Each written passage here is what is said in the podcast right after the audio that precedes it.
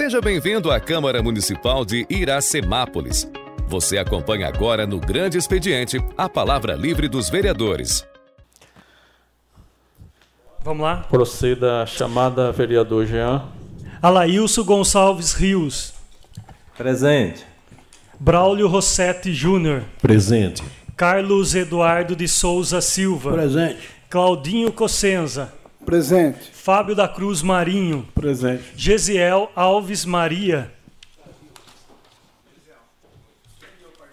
Presente. Jean Ferreira, presente. Ralph Silva.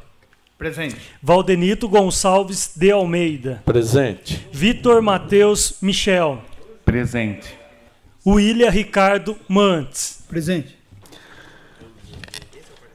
Ah, feito a, a chamada de todos os vereadores, vou colocar o parecer de, de inconstitucionalidade em votação.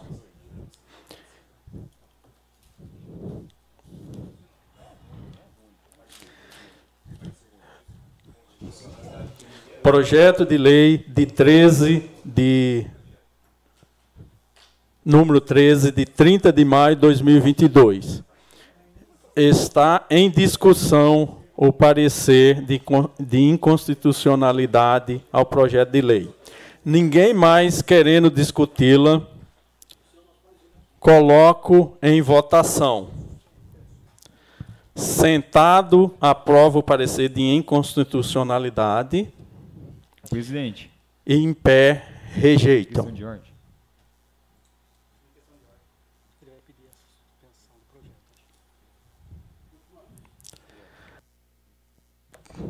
Questão de ordem concedida.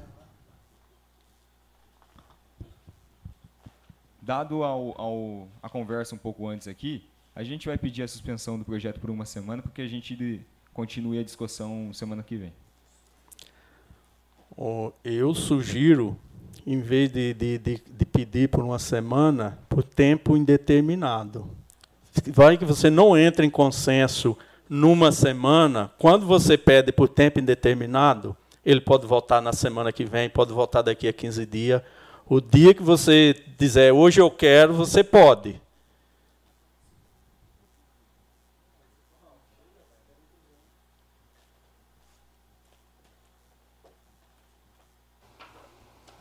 Pode ser, presidente, não tem problema não. Por tempo indeterminado.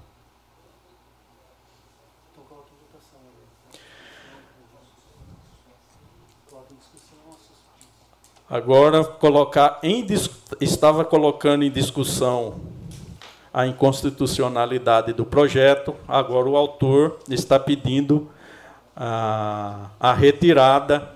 Eu coloco em discussão o pedido de retirada do pro, por tempo indeterminado do projeto de lei de número 13 de 30 de maio de 2022 ninguém querendo discuti-lo, coloco em votação. Sentados aprovam, em pé rejeito. Aprovado por todos os presentes a retirada por tempo indeterminado.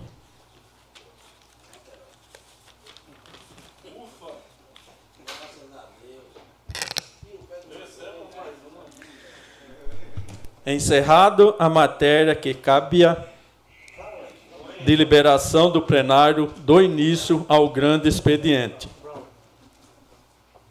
Convocando aos senhores vereadores para versarem sobre assuntos de sua conveniência. Com a palavra agora o vereador Braulio Rossetti Júnior. Tchau,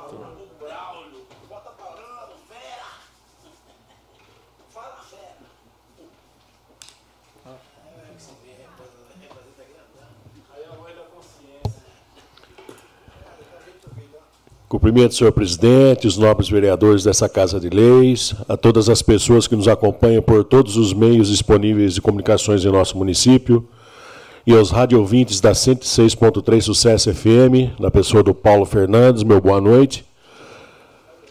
Gostaria, antes de começar a minha palavra livre, de mandar os meus abraços ao pessoal do Terço dos Homens, que toda segunda-feira reza por, este, por esta Casa de Leis, ao meu amigo Picão, ao Picarelli, ao Dadão, sua esposa Antônia, ao meu grande amigo de longa data, o Christian, fotógrafo, sua esposa Elisa, seu filho Benjamin, ao Bizil, sua esposa Paula, seu filho Enzo, e um abraço mais que especial hoje para a dona Dalva Burati,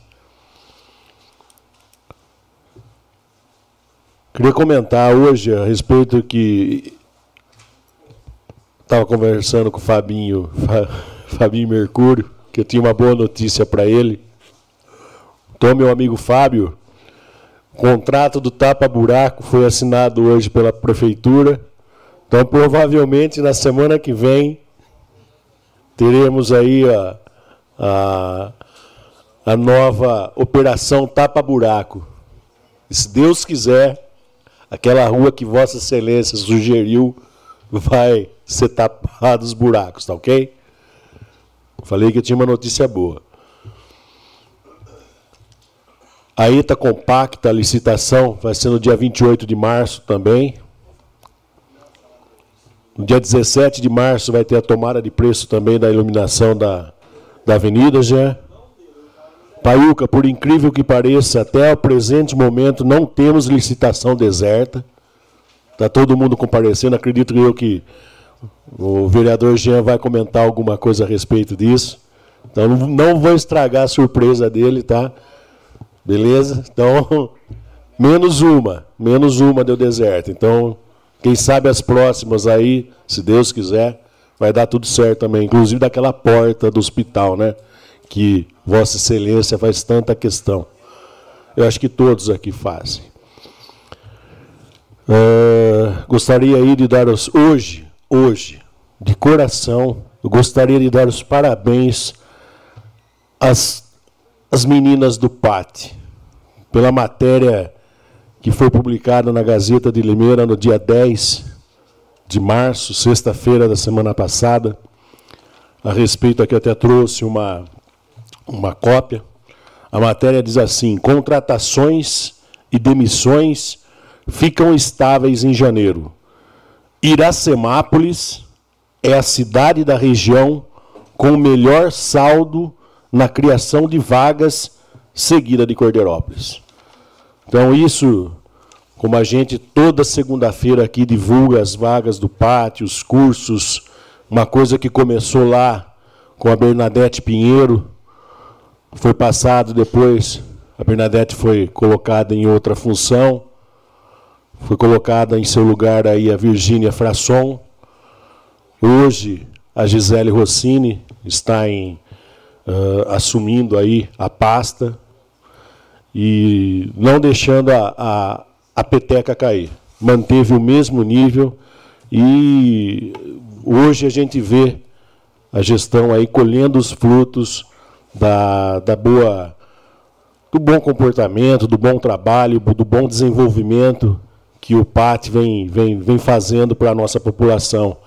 E a matéria diz assim: uh, foram divulgadas os primeiros números de 2023 no CAGED. O CAGED é o quê? O Cadastro Geral de Empregados e Desempregados. Em Limeira, a estabilidade em relação às demissões e admissões no mês, com saldo positivo de apenas dois novos empregos. No total, em janeiro, ocorreram 3.468 admissões contra 3.466 demissões. Na região, entre as cidades de circulação aí do Jornal da Gazeta de Limeira, o melhor saldo para a criação de empregos é de Iracemápolis.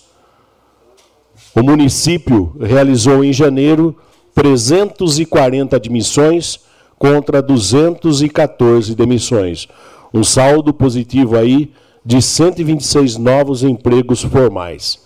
Seguida de Cordeirópolis, Engenheiro Coelho e Arthur Nogueira. Então, eu acho que isso aí é um fruto uh, do trabalho árduo, do trabalho bem feito, bem organizado, da vontade aí do pessoal do PAT em proporcionar aí uh, emprego a toda a população de Iracemápolis e, logicamente, logicamente, uh, com um bom, um bom, trabalho desempenhado, os, os, empresários, não só de Iracemápolis, como toda a região, que confia no PAT, porque eu lembro que a Bernadette comentava uma vez comigo, falou assim, Braulio, você não acredita, tem gente que acha que tem que ser, o PAT, ele tem que ser pago para poder procurar uh, emprego para a empresa. Na realidade, não, isso é um serviço gratuito que, a, que o município faz até para ajudar as empresas. Inclusive, a Bernadette colocava o pessoal para fazer entrevista,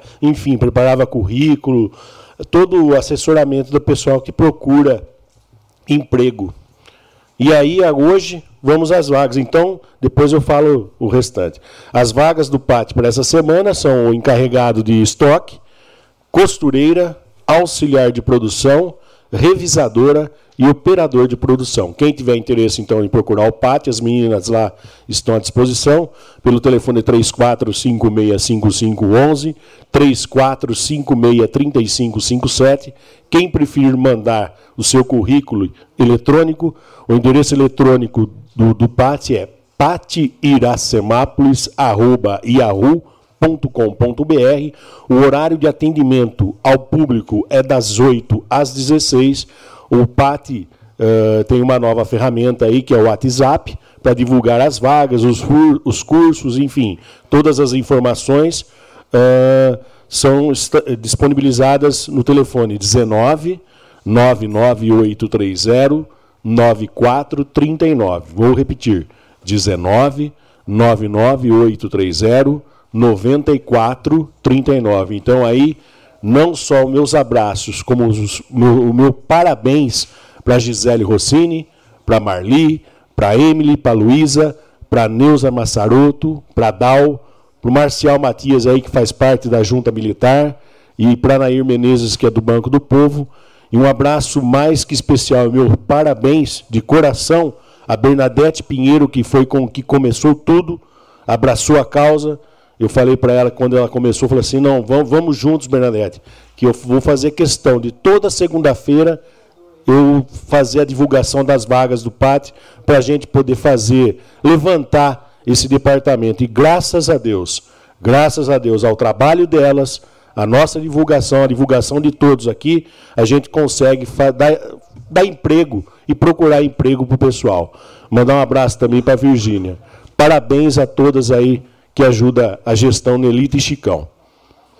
Queria também agradecer ao Zé Roberto, o pessoal dos serviços urbanos.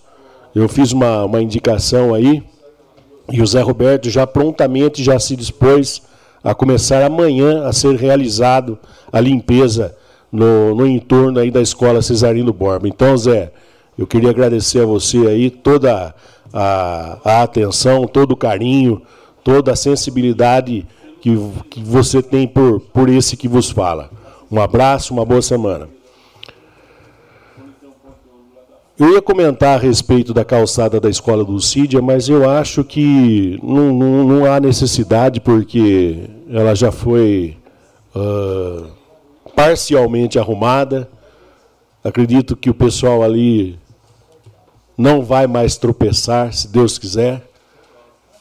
Já, já, já recebi até sugestões aí uh, na padaria hoje de manhã que se há possibilidade de fazer o mesmo serviço que foi feito na calçada, da, da não da Dulcide, ali do, do da, na descida do centro de lazer, onde foi colocada ali a raspa de asfalto, né?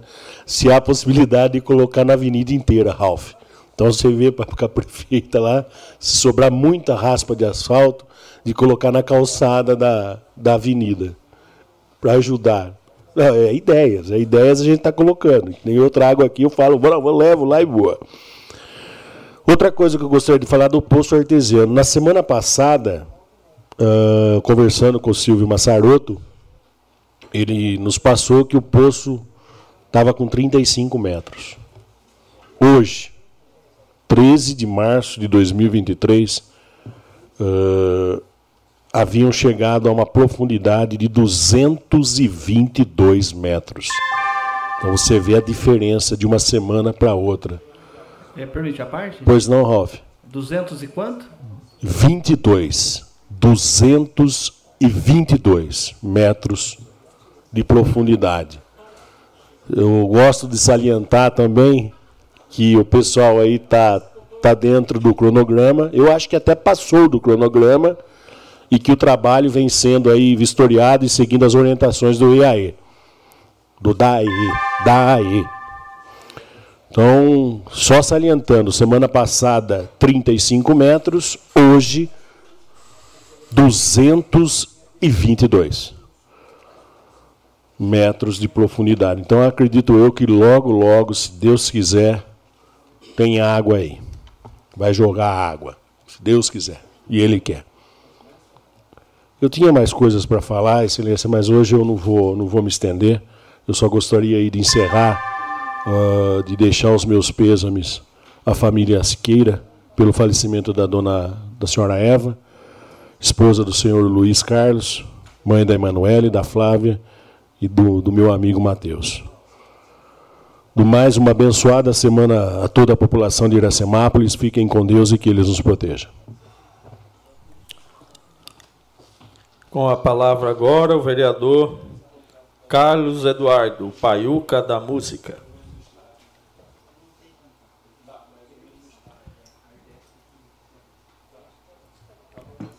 Boa noite à mesa, por presente, internautas, a Rádio 106,3, Rádio Sucesso.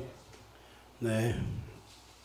Gostaria de indicar ao Poder Executivo que seja feito um estudo para que a Prefeitura adquira um terreno para que seja realizado em Iracemar um projeto Minha Casa Minha Vida ou Verde e Amarelo.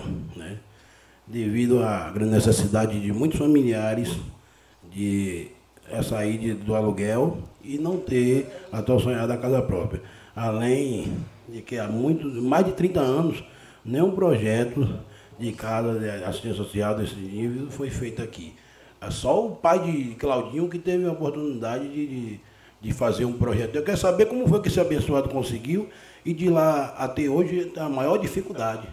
Estou indo para Brasília, tenho certeza que minha sigla vai estar grande e eu tenho certeza que eles querem fortalecer a nossa cidade e estarei lá em busca desse grande tão sonhado projeto. Então já estou fazendo minha indicação aqui. Eu tenho certeza que o executivo não vai me deixar na mão.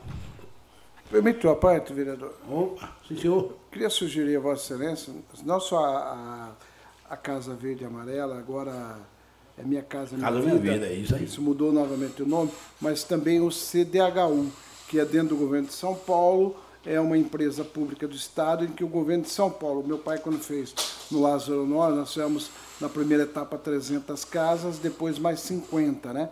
No CDHU, eh, que é a empresa do governo de São Paulo, o CDHU tem um projeto muito legal, uh, vereador Paiuca, porque ele é bem social o projeto CDHU também, entendeu? E é um projeto maravilhoso. Uh, na verdade, eu acho assim, foi uma das coisas na minha vida pública que jamais eu vou esquecer.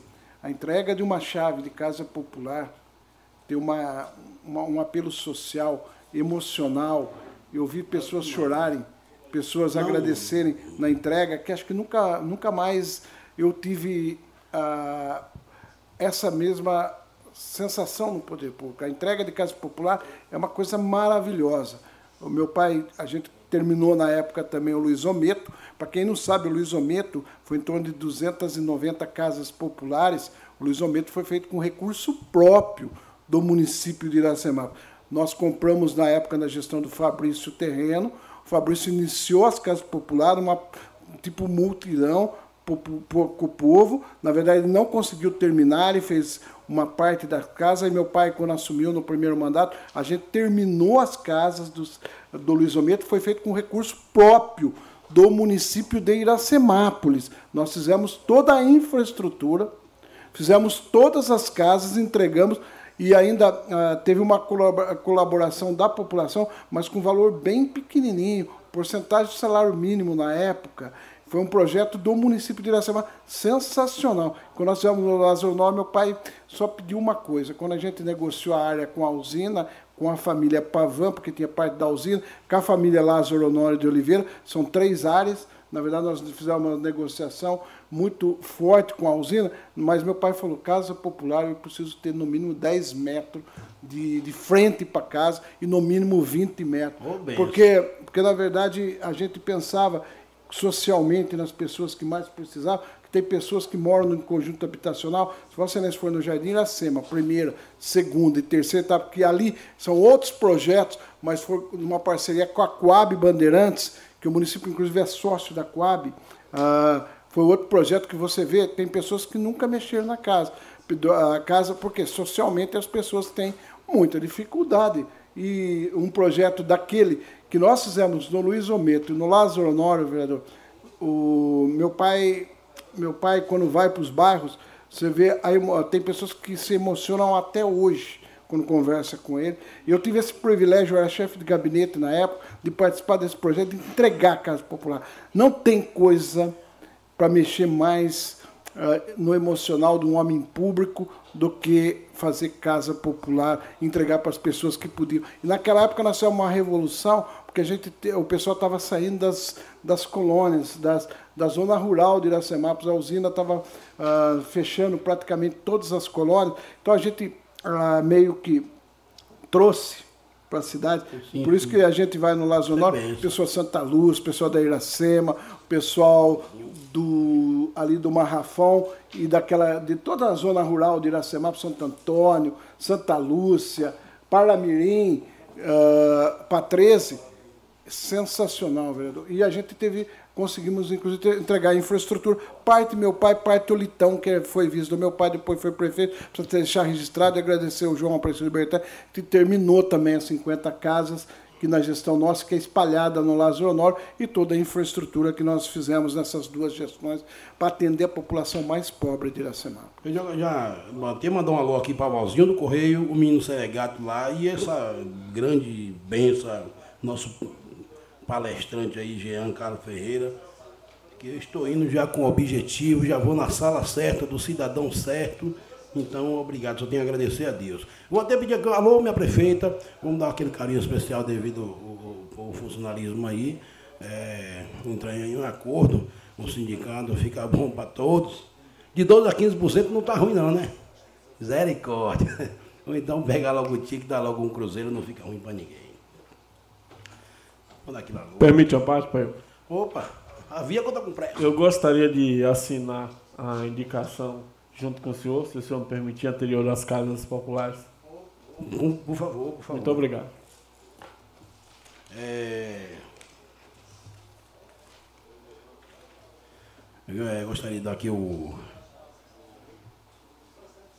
Avisar que o transporte, que o, o munícipe Falou que ligou no mesmo dia, o transporte não quis agendar a ida da pessoa, que que tem que ligar com um dia, um dia de antecedência para que não venha acontecer, deixar a pessoa para trás. E aí a moça vai amanhã às 13 horas e não conseguiu, através que ela já me, me, me avisou, já era às 18 horas, aí não, acho que não consegui. Então eu vou me propor ajudar essa pessoa mas se possível entrar em contato com o senhor Daniel, não é o Ralf não, o Daniel do Transporte, para que e disse que não tá que tá o povo tá ligando pelo telefone, não está agendando mais. Eu gostaria de fazer uma indicação e procurar eles. O que que acontece que hoje ligando pelo telefone não consegue agendar mais um, uma agenda para que a gente vai no, no, no AME, no, em algum setor público aí que é direcionado à saúde, que o transporte para a saúde aqui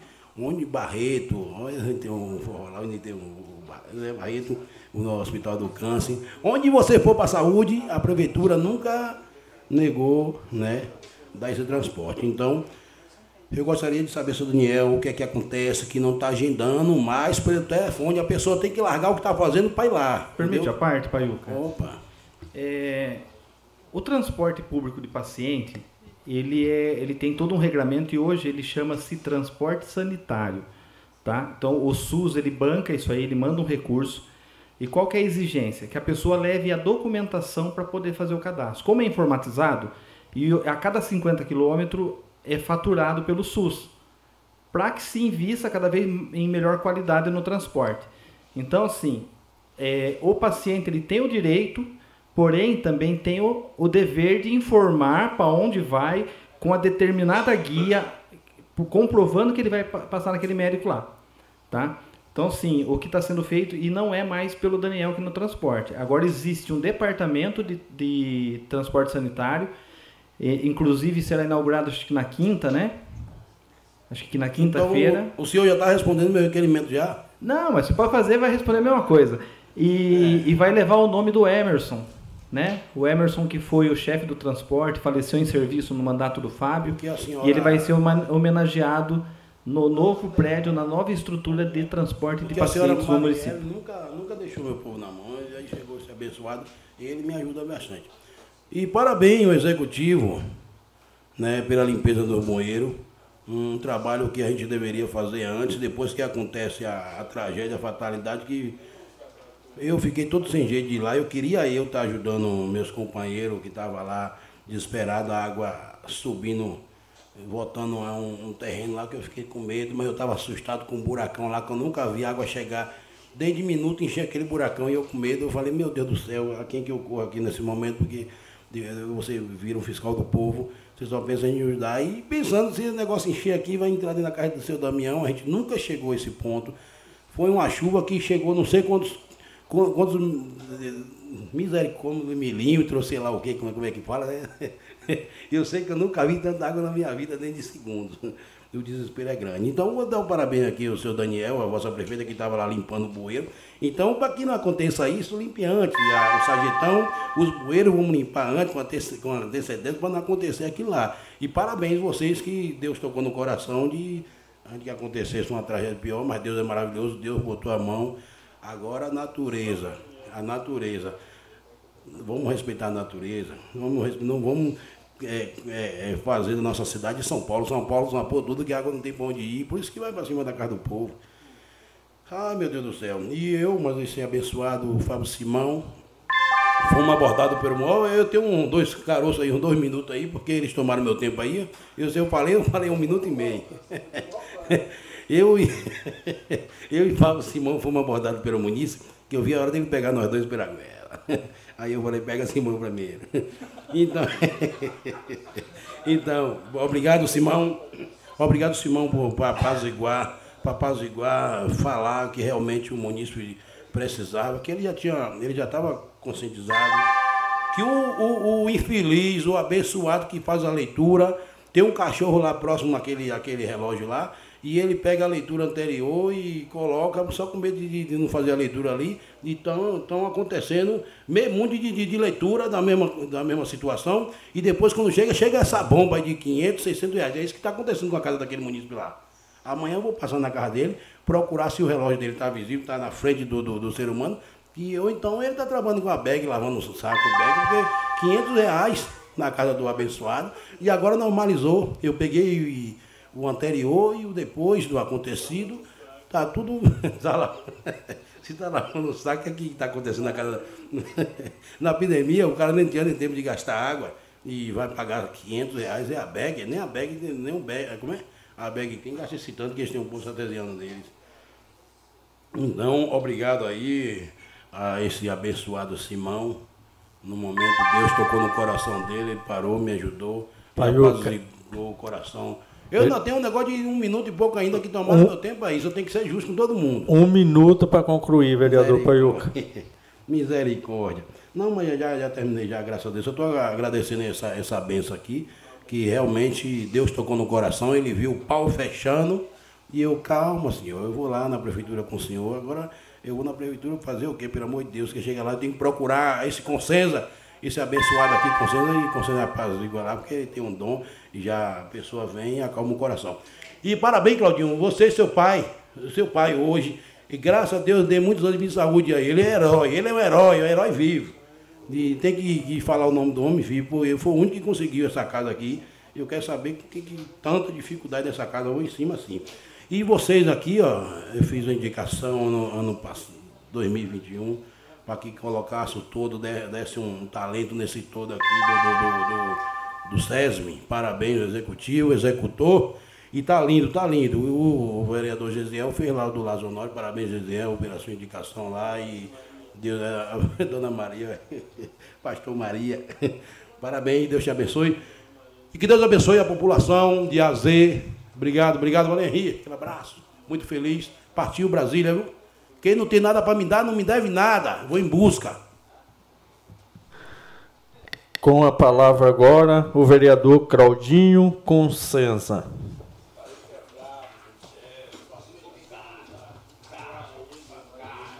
Senhor presidente, senhores vereadores, público presente, eu queria saudar na pessoa do Rogério Bosque, que se encontra aqui, a todas as pessoas aqui, o pessoal que nos acompanha pela rádio e pela mídia social, ao Vinícius, ao Henry, que está aqui, filmando aqui, né, Henry? Uh, saudar os funcionários aqui da Câmara Municipal. Quero começar, senhor presidente. Eu recebi, inclusive, um WhatsApp agora de pouco e fazer uma indicação para a Electro e pedir a Vossa Excelência, se possível, convocar o gerente da Electro para uma reunião aqui com os 11 vereadores. O bairro Luiz Ometo, segundo os moradores do bairro Luiz Ometo, toda semana está caindo a energia, mais que duas, três vezes. Isso tem causado queima de equipamentos, né? E você queima uma geladeira, uma televisão, um eletrodoméstico, vai ficando e é um prejuízo. Para você provar para o elétrico, depois ela pede que nem seguro, né? um monte de documentação. Então, presidente, nós ia sugerir a Vossa Excelência convidar o André para vir responder, isso possível numa sessão legislativa com os vereadores, por que electo não. Uh, essas questões de queda de energia, nós vimos inclusive aqui na Câmara hoje. Imagina essas quedas cinco, seis vezes, pode queimar eletrodoméstico parte, nessa parte elétrica. E perguntar para o André quando que eles vão resolver o problema da iluminação pública de Iracemápolis? Uma que está uma vergonha, presidente. Uma questão de ordem, vereador Cláudio. É, vamos fazer esse, essa, fazer essa é um requerimento, solicitação, nome da mesa, e a gente solicitando que ele venha aqui nessa casa de lei aqui para nos dar uma, uma explicação, para ter uma conversa aqui com nós vereadores que assim, tá num ponto que do jeito que tá não dá. Precisa que ser, ser feito alguma coisa. Então vamos fazer sim, pedir que a secretaria faça, a gente já, já assina e envia o quanto antes possível.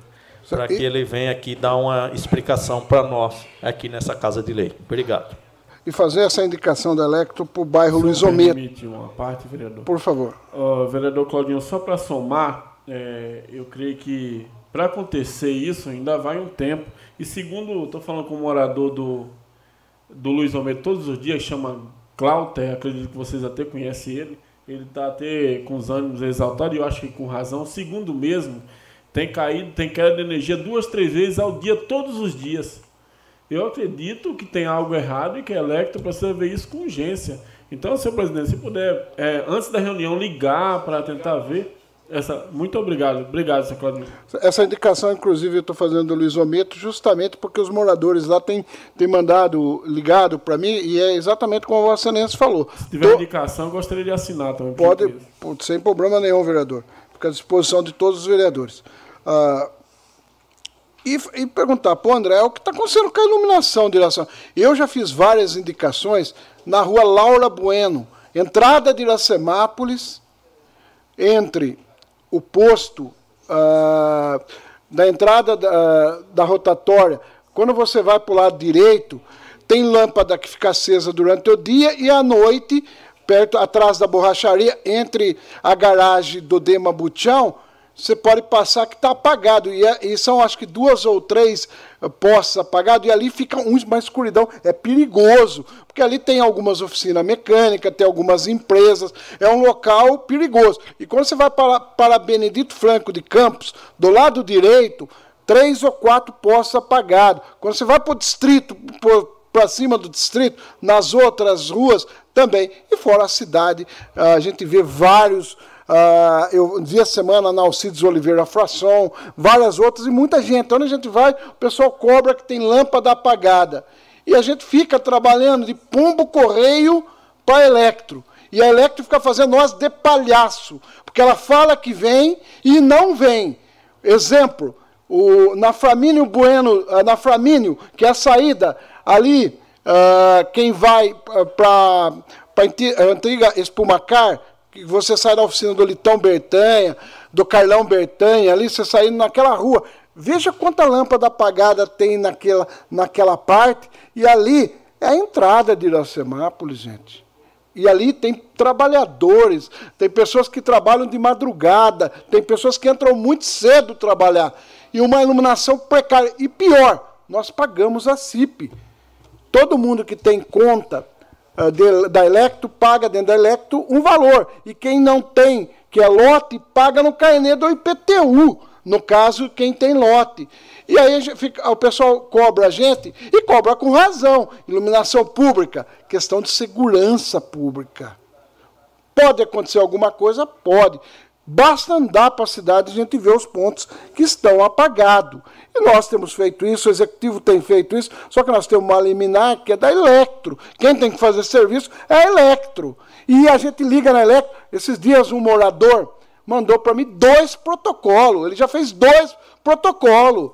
E a Electro não está nem aí. Só quer receber a conta da Electro. E aí, se você não pagar, ela vai e corta a energia. Só que não olha para a CIP e cuida da iluminação pública, que no mínimo é o que eles tinham que fazer também.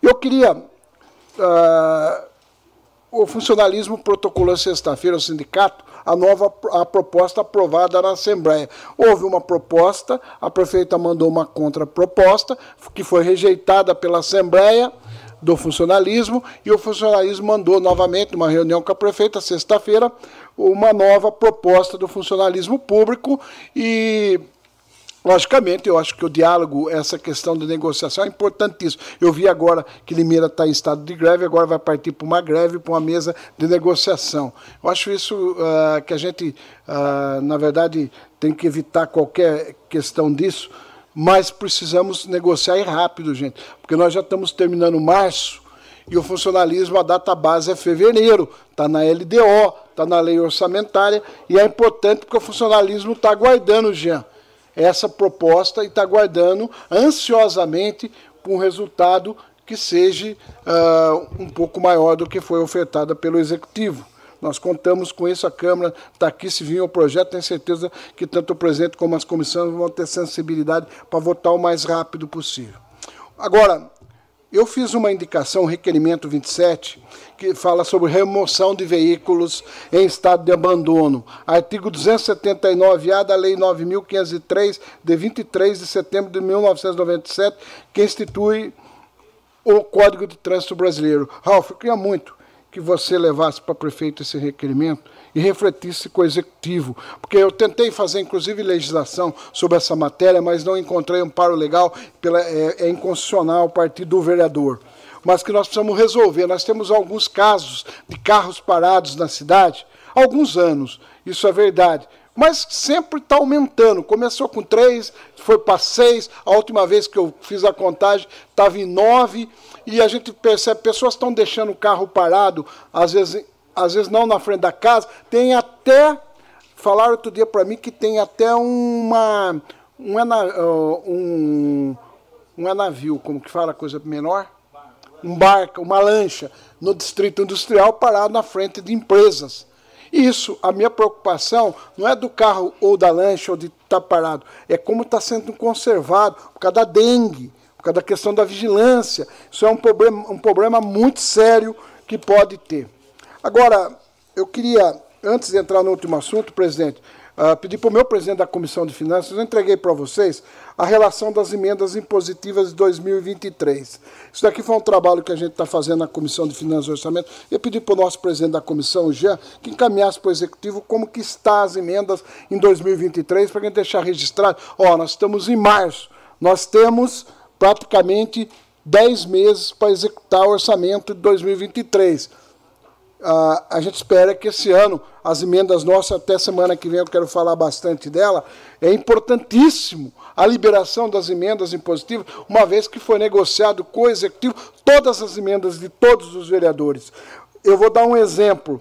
A emenda nossa, por exemplo, que fala dos aparelhos auditivos. Nós deixamos 140 mil reais, conversado com o Juvenal, para atender uma demanda de aparelhos auditivos. Uma outra coisa, aquisição de cadeiras de rodas, cadeira de banho, muletas, bengalas, andadores e camas hospitalares. Inclusive, teve vereadores que participaram dessa emenda, que eu não, eu não me lembro. Lembro que o Braulio entrou com a nossa bancada, parece que teve mais vereador que entrou, para gente falar da importância que é esses materiais no PAD. E essa é uma indicação nossa dos vereadores nas impositivas. Depois eu vou falar todas as impositivas semana que vem.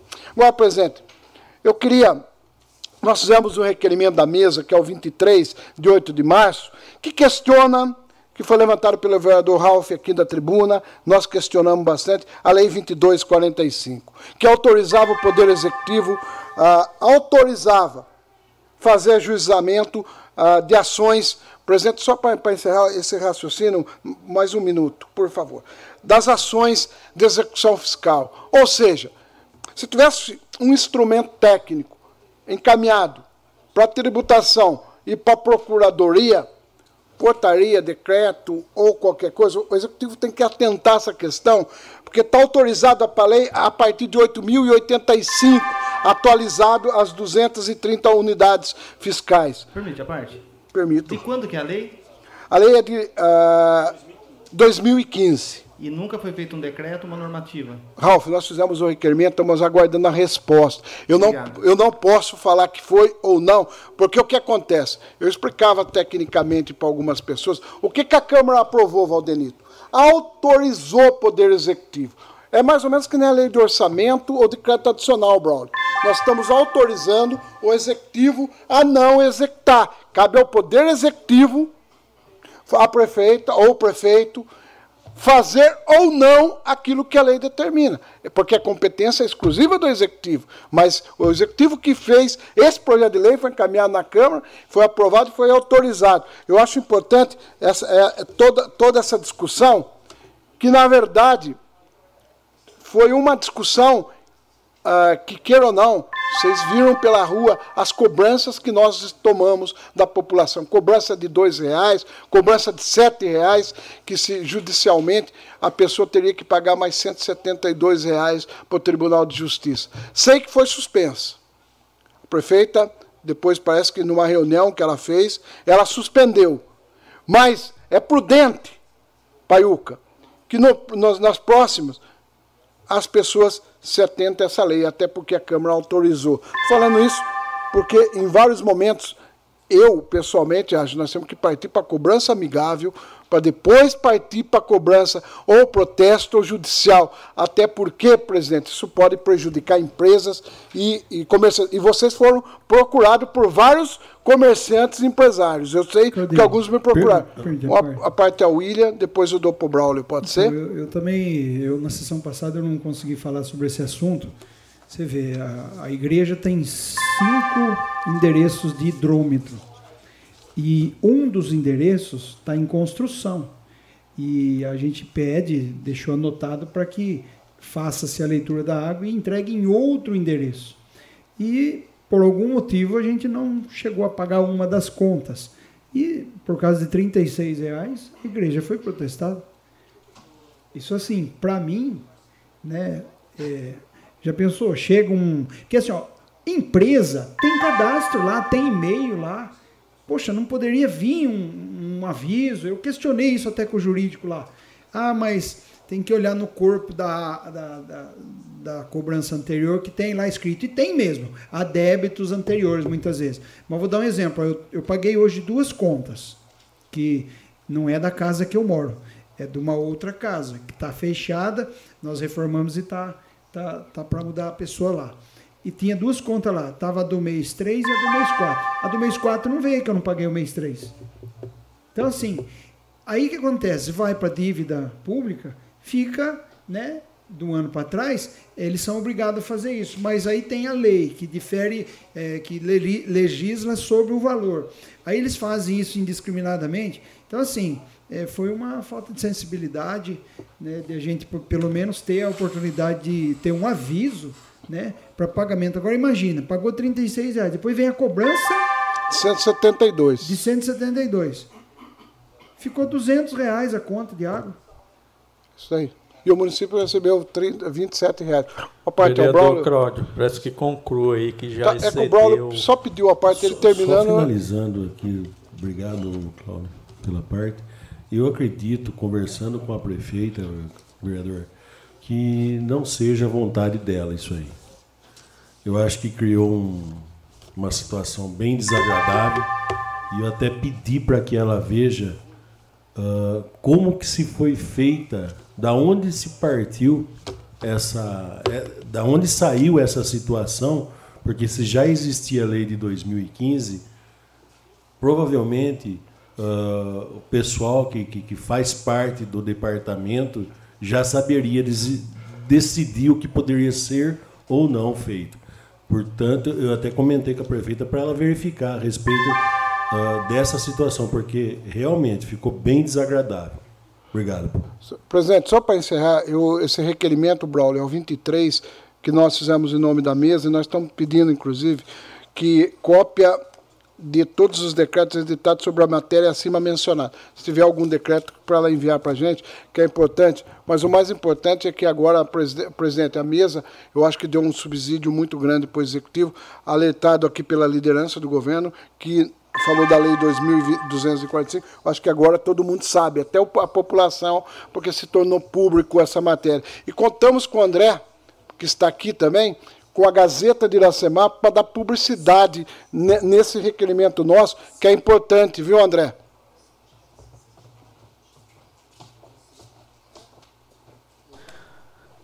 Com a palavra agora, o vereador Fábio da Cruz Marinho.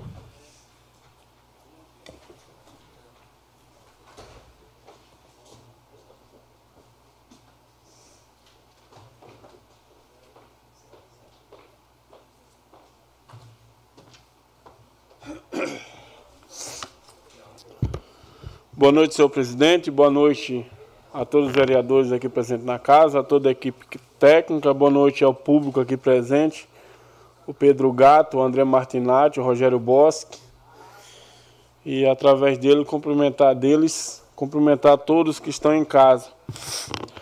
Senhor presidente, eu gostaria de, de deixar aqui, eu já dei um feedback na secretaria, mas gostaria de deixar aqui é, a indicação de um título cidadão honorário da, da minha autoria para o pastor Ari Nazareno Martim, que é da Igreja Assembleia de Deus do Belém, que está encerrando, após seis anos, encerrando as suas atividades aqui no município. Como de costume, a igreja troca de vez em quando, né? E o pastor Ari Nazareno está há seis anos no município prestando um excelente trabalho em frente da comunidade evangélica Assembleia de Deus do Belém, que faz o trabalho da igreja, que faz um trabalho social espetacular. E como de costume dessa casa, sempre foi de homenagear esses homens de Deus que passam aqui na cidade e deixa aí um legado. Eu gostaria de deixar a indicação, o pastor Ari tem 54 anos, ele iniciou aqui em Iracemápolis no dia 28 de 6 de 2017 e está encerrando as suas atividades aqui como pastor presidente do setor de Iracemápolis eh, no próximo domingo. O mesmo vai seguir aí eh, a sua missão anterior, que era pastor missionário, né? Vai estar seguindo aí no, no Brasil inteiro, eh, levando a bandeira da Assembleia de Deus do Belém e levando o Evangelho do nosso Senhor Jesus Cristo. Então, gostaria de deixar aí, vou deixar todo o histórico do pastor com a secretaria e gostaria do apoio dos nobres edis aí, para a gente eh, aprovar esse título de cidadão. Eh, os números aí da, da igreja, algo aqui que é um pouco irrelevante para a Casa de Leis, mas eu gostaria de deixar, vereador Braulio, é, pastor Ari pegou a igreja né, com cerca de 110 crentes, há seis anos atrás, e uma congregação. Hoje está com cerca de 240 crentes e quatro congregações. Três aqui na Semapos, a nossa subsede aqui próximo da rodoviária, a congregação do bairro Jardim Alvorada, a congregação do bairro Jardim Aquários, lá na, na rua da Zanzerólamo, e também uma congregação que faz parte do ministério ali no, no, no município de Limeira, ali na Estância Ouro Verde, aqui do lado. Então, concluindo, gostaria de deixar registrado aí nos anais da Câmara para a Secretaria analisar esse pedido de título cidadão honorário da minha autoria. Eu gostaria, senhor presidente, de falar um assunto meio chato que a gente discute tanto, já discutiu tanto, mas esse assunto parece que nunca vai sair da pauta. VB Transportes. A VB Transporte é uma empresa que não respeita os seus usuários, não respeita os munícipes de Iracemápolis, não respeita as pessoas que utilizam desse serviço. Eu digo e comprovo por vários motivos. A VB Transportes, não falta pedido da Casa de Lei, não falta pedido do Executivo, a VB Transportes, infelizmente, não quer atender corretamente a população de Iracemápolis. Desafio qualquer um dos nobres vereadores aqui a subir no ônibus 7 horas da manhã. O vereador Braulio já fez isso, sabe o que eu estou falando.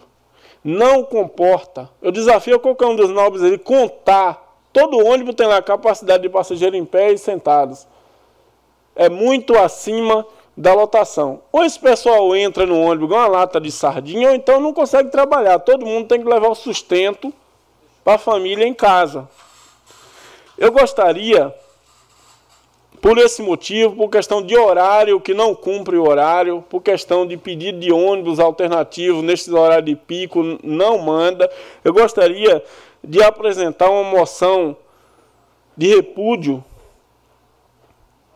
Artesp, referente a esse assunto. Alguém, alguém tem que orientar a VB Transporte. Eu já fiz no início do meu mandato que vários procedimentos, requerimento, contrato, é, é, fica um chutando para outro, é, não tem contrato, foi antes da Constituição. Nada pode ser o orem assim, não. Tem que ter um controle. Então, eu gostaria de fazer essa moção de repúdio à Artesp, eu não sei se é esse nome, os senhores me corrigem se eu estiver errado, da...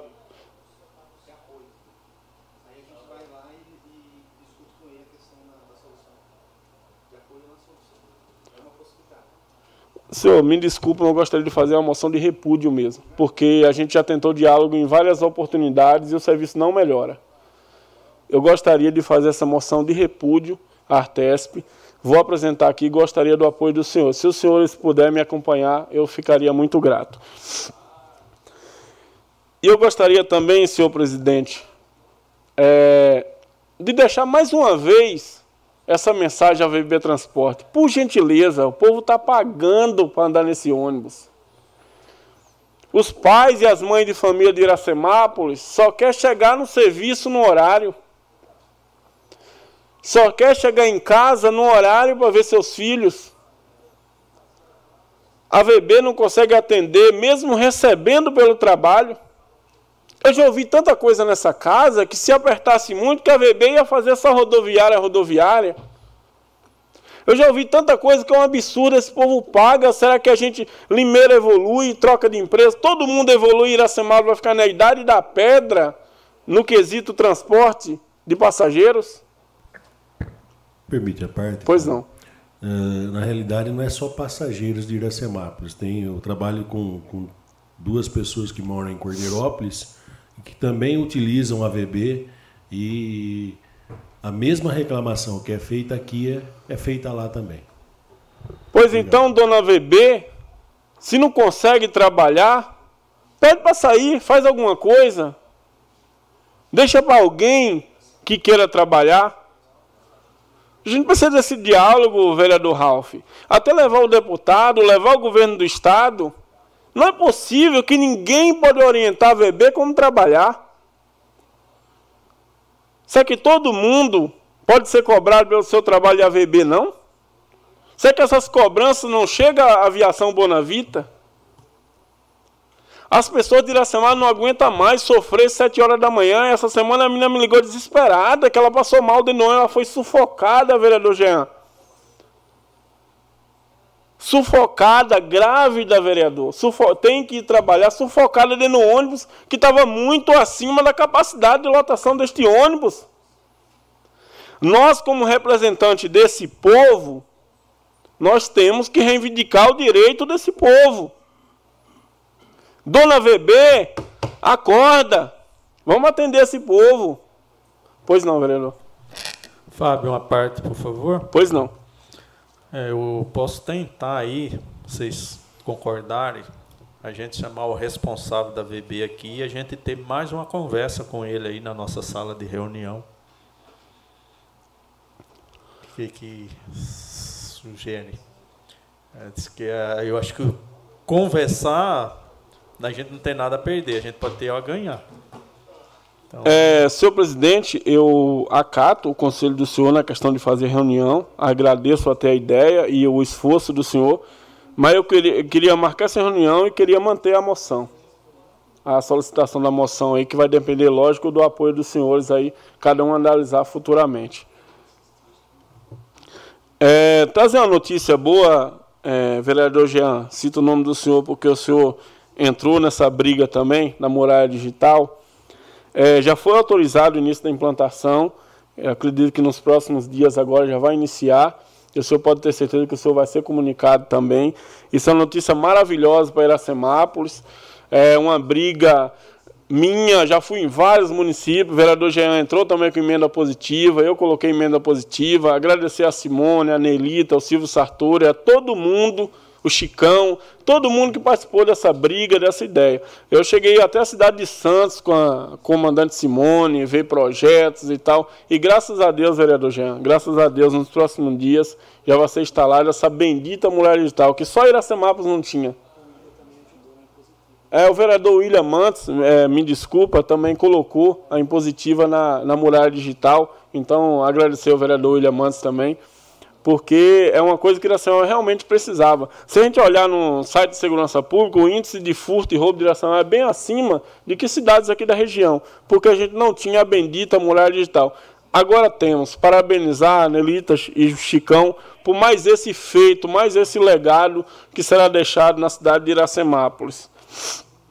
Eu gostaria também de continuar um assunto que o Paiuca iniciou, eu não estou vendo ele aqui, acredito que está em alguma reunião, é, referente às contas de água. Vários munícipes me procurou essa semana que chegou conta alta de água. O que o munícipe me relata é que o, o, o relógio da casa dele não está de frente para a rua. Aí passa ali o, a pessoa, o funcionário, né? não tem ali o bom senso de bater na casa. Eu acredito que não seja obrigação, mas se conseguiu fazer uma vez, poderia tentar as outras vezes também, né? Existe o bom senso ainda, né? E conseguiu fazer uma vez. Eu acredito que seja isso, por algumas pessoas que me orientou, que devido a muito tempo sem ler o relógio, quando lê a próxima vez, vem corrigido. Vem corrigido e o munícipe é obrigado a pagar, não tem o que fazer que é um pouco injusto. A gente não tem como a gente comparar o ilegal com o imoral. Pode ser que seja legal o que estão fazendo, mas é imoral, gente. É imoral porque dá para fazer, dá para bater na porta, dá para notificar o morador para normalizar. Teve um caso de uma pessoa próxima da minha família, que a imobiliária foi lá, cutucou a imobiliária, foi lá e corrigiu no muro.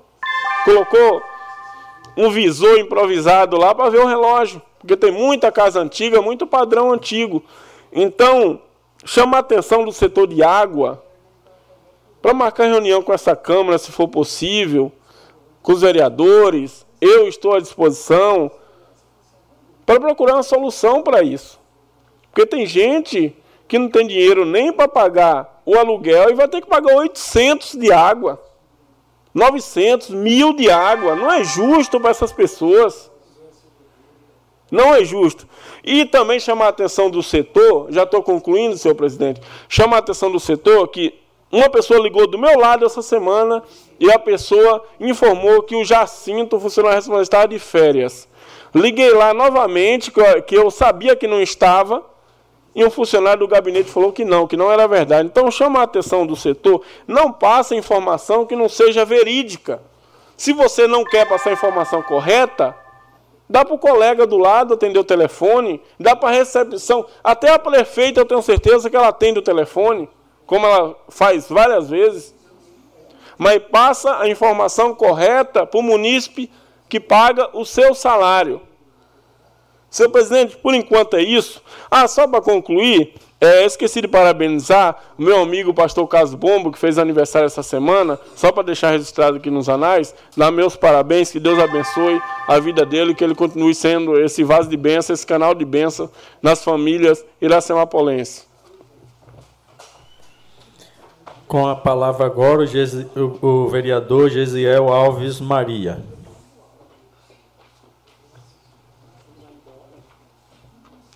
Depois do Fábio ainda.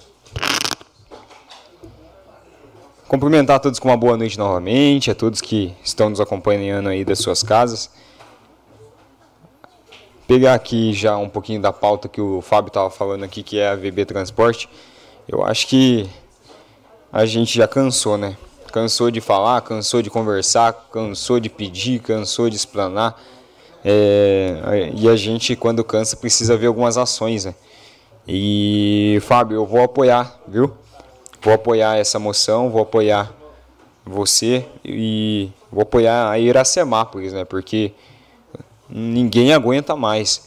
Eu recebi várias reclamações de pessoas que vão para o trabalho de manhã, a superlotação, o pessoal, é, e já, já vem de muito tempo, já vem de, de um desgaste aí. Eu acho que tem, se tem duas pautas, além da, da água, né, que a gente tem aqui na nossa cidade, é iluminação e transporte iluminação e transporte. Tem deixado muito a desejar, que são duas empresas aí, é, não terceirizadas, mas que prestam serviço, tanto do transporte, que é a VB, quanto da Electro, que é a, a empresa de iluminação. Eu mesmo cansei, cansei de fazer indicação, cansei de falar, cansei de fazer pedido. Teve lâmpadas que ficaram mais de oito meses, eu fazendo indicação todos os meses para que fosse consertado e mesmo assim não foi. Então, é, deixo aqui o meu repúdio também. Eu acredito que a nossa cidade precisa funcionar e se a empresa não quer trabalhar, que dê espaço para outra, que queira trabalhar. Que a nossa população merece respeito e não é isso que tem acontecido. Eu quero é, fazer dois, duas solicitações. O, igual o Paiuca falou, é brincadeira o que choveu semana passada. É brincadeira mesmo, mesmo, mesmo. Foram 97 milímetros em questão de duas horas ali e fizeram, fez muito estrago.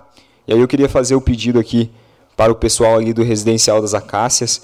Eles têm sofrido já muito antes da chuva e novamente com, com essa chuva que deu, a terra desceu tudo de novo, foi parar, é, chegou a quebrar até o portão ali do, do condomínio. Então, é, solicitar novamente para que o poder público venha realizar a obra ali e venha fazer o escoramento para que, se voltar a chover, não venha a ocorrer novamente. Porque toda vez a gente refaz o serviço e volta a acontecer por conta dessas fortes chuvas. É... Falar também do postinho do Maria Neves. Já começaram a tirar ali a calçada. A calçada a gente fez uma indicação. É semana retrasada, quando nós estávamos ali acompanhando a instalação do toldo, a gente fez uma indicação para que se reformasse ali a calçada do, do postinho do Maria Neves Alexandrino, porque estava muito perigoso e agora já foi atendido, já estão retirando ali a calçada e já, já estão concretando. Então agradecer aí ao pessoal responsável e por nos atender mais esse pedido e deixar aqui a população que nós estamos aí, sempre atentos e o que vocês precisarem nós estamos à disposição. Eu quero, é, primeiramente, agradecer e parabenizar toda a equipe. Esse final de semana nós realizamos o campeonato do Departamento de Cidadania, campeonato esportivo de futebol, de futsal e vôlei. E para que isso acontecesse, teve toda uma equipe que trabalhou juntamente comigo, juntamente com o departamento, que nos ajudou, que formatou, que trabalhou, que cadastrou, que montou, que organizou. E foi show, foi fera demais. Foi no ginásio de esporte. Foram sexta, sábado e domingo, o dia todo praticamente.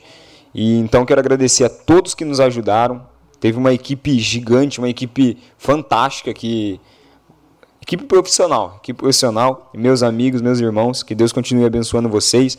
Foi um campeonato esportivo. Agradecer também ao João Kleber, nosso secretário de esporte, por nos dar total suporte para que esse evento acontecesse, para que isso saísse do papel. É, teve treinos, teve a galera animou, fizeram um treino de futsal, treino de vôlei. Então, o nosso secretário deu total suporte para que o evento acontecesse. Então, agradecer, é isso que nós precisamos ver. Teve o campeonato de, do Cidadania no ginásio, teve o campeonato, é, campeonato dos amigos lá no, na quadra azul e ainda teve a graduação de faixas do Karatê no Cresce. Então, gente, isso é esporte. É isso que eu quero ver. É isso que estava faltando na nossa cidade e a gente está vendo agora. Esporte para lá, esporte para cá, as crianças enturmadas, o pessoal correndo, é, corrida com as mulheres, a prefeita teve lá. Então quero agradecer ao nosso secretário, João Kleber, que tem feito um ótimo trabalho, agradecer a prefeita por dar total apoio e suporte, agradecer também ao Ralph, ao Paiuca, à prefeita, é, por, por ter comparecido também é, no campeonato. Nós tivemos aí o, o, campeonato de vôlei, futsal, fizemos alguma coisa diferente. Agradecer a todo mundo que teve presente no, no evento. Foram muitas pessoas. É, a gente planejou fazer uma venda lá, só que não deu nem para chegar até a hora do almoço, já tinha acabado tudo, de tantas pessoas que estiveram. Então agradecer a todos. Vai acontecer de novo. Esse foi só o primeiro. E aí a gente vai estar divulgando aí tanto essa semana como foi e também divulgando o próximo, viu? Quero agradecer aqui também ao projeto, é, ao, ao pessoal que nos atendeu o nosso pedido.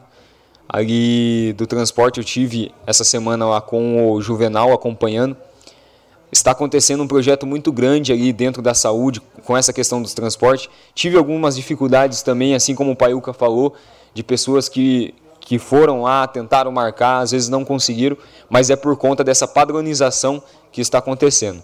Então quero deixar aqui o meu agradecimento ao pessoal que foi, explicou tudo para mim ali e por sempre estarem à disposição da gente estar tá, tá tirando todas as dúvidas. Quero entrar também na questão do projeto projeto da educação financeira, acredito que tenha sido o projeto é, que foi o grande, a grande pauta de hoje, né, um dos únicos. Eu sempre, desde quando eu entrei nesta casa, eu me disponibilizei a fazer algo, eu me disponibilizei a defender algo, eu, eu falei que eu iria fazer a diferença e de alguma maneira a gente vai lutar por isso, a gente vai brigar por isso. E é um projeto tão bom, nós temos já o parecer da Câmara de Limeira. Foram várias cidades aí, Itu, é, Itu, Salto, tem várias cidades, eu, eu vou até puxar ali, tem várias cidades que já foram a, aprovadas pela Câmara e não pelo, pela Prefeitura, pela Câmara. Que, que, que nos traz essa possibilidade de estar aprovando aqui Iracemápolis. É um projeto bom, o mérito é bom, eu acredito que as nossas crianças elas precisam ser ensinadas sobre a vida, ensinadas sobre coisas que nós vamos utilizar na vida, coisas que nos preparam para a vida. Educação emocional, educação financeira, empreendedorismo e muitos outros temas que não fazem parte da grade curricular hoje da escola. E na verdade são os que mais utilizamos na nossa vida. Nós não somos preparados emocionalmente, muitas das vezes não somos preparados financeiramente, não somos preparados é, na comunicação. E o que você mais usa depois que você sai da escola é comunicação, questão de, de educação financeira, educação emocional para você ter o controle das suas emoções. E isso não é falado, não é conversado, não é ensinado nas nossas escolas. Então acredito que nós podemos sim dar um passo a mais se nós estivermos unidos e decidirmos isso para as nossas crianças. Quero também é, falar um pouquinho a respeito ali da, da nossa ciclofaixa ali na, na Avenida Doutora Cláudia Maria Gandolfo. Pedir para os motoristas para estarem respeitando a ciclofaixa. Eu tenho recebido muitos, muitas mensagens de ciclistas que têm tido dificuldade porque eles acompanham o corredor e às vezes tem carro parado, tem carro que passa em cima e acaba atrapalhando um pouco. Então, agradecer, é, pedir o respeito e também agradecer a todos que, que estão respeitando e estão entendendo. Do demais é só, quero agradecer a Deus né, pela oportunidade de mais uma semana. Nem parece, mas nós já estamos na segunda semana aí do mês de março de 2023. Já se passaram quase, quase três meses e nós já estamos aí no, no primeiro um quarto do ano. Então, é, as metas, quem ainda não começou aí, vamos correr, que ainda, ainda tem bastante tempo, mas já está passando o tempo rápido, viu? Então, que Deus abençoe a cada um. Mandar aqui um abraço ao pessoal ali do, da oficina do Frangão, ao Zé, ao Carlos, Carlão. É, oh. Tô rindo aqui com o Braulio, porque toda vez que eu passo lá, a gente dá risada, Braulio. Dá, dá risada, zoa um pouquinho, brinca um pouquinho. Mas deixar aqui o meu boa noite também ao, ao Frangão e também ao Rogério. E também ao Nicolas ali da frente. Que Deus abençoe cada um. Assim eu encerro a minha fala. Uma ótima semana, uma semana abençoada para cada um de nós. Com a palavra agora, o vereador e ex-presidente dessa Casa de Lei, Jean Ferreira. Boa noite, nobres vereadores, público aqui presente, funcionários, ouvintes da 106.3 e internautas. Acho que todo mundo foi é, cobrado ou até procurado essa semana referente às cobranças que tiveram, como o novo vereador Cláudio Cossenza passou aqui. A gente defende ser notificado. Depois, através do nosso requerimento, foi é, pontuado a lei de 2015. É, então, que a gente tenha um pouquinho mais de cuidado na hora de fazer isso e que realmente verifique é, de quem partiu essa iniciativa, tendo em vista que tem uma lei que a proibia. Bastante gente também reclamou que hoje esteve daí na prefeitura e não está conseguindo fazer o pagamento, devido ter é, agora dado a baixa aí as cobranças é, do protesto, alguma coisa assim, então não está conseguindo fazer o, os trâmites lá e, e, passar o valor correto e a pessoa fazer o pagamento. Então peço agora um pouquinho de, só de paciência que, que a prefeitura está se adaptando para voltar a fazer as cobranças devidas. Acho que o novo vereador que comentou também reclamou da Electro, realmente é muita reclamação sobre a iluminação pública, está um ponto que não dá mais, na verdade.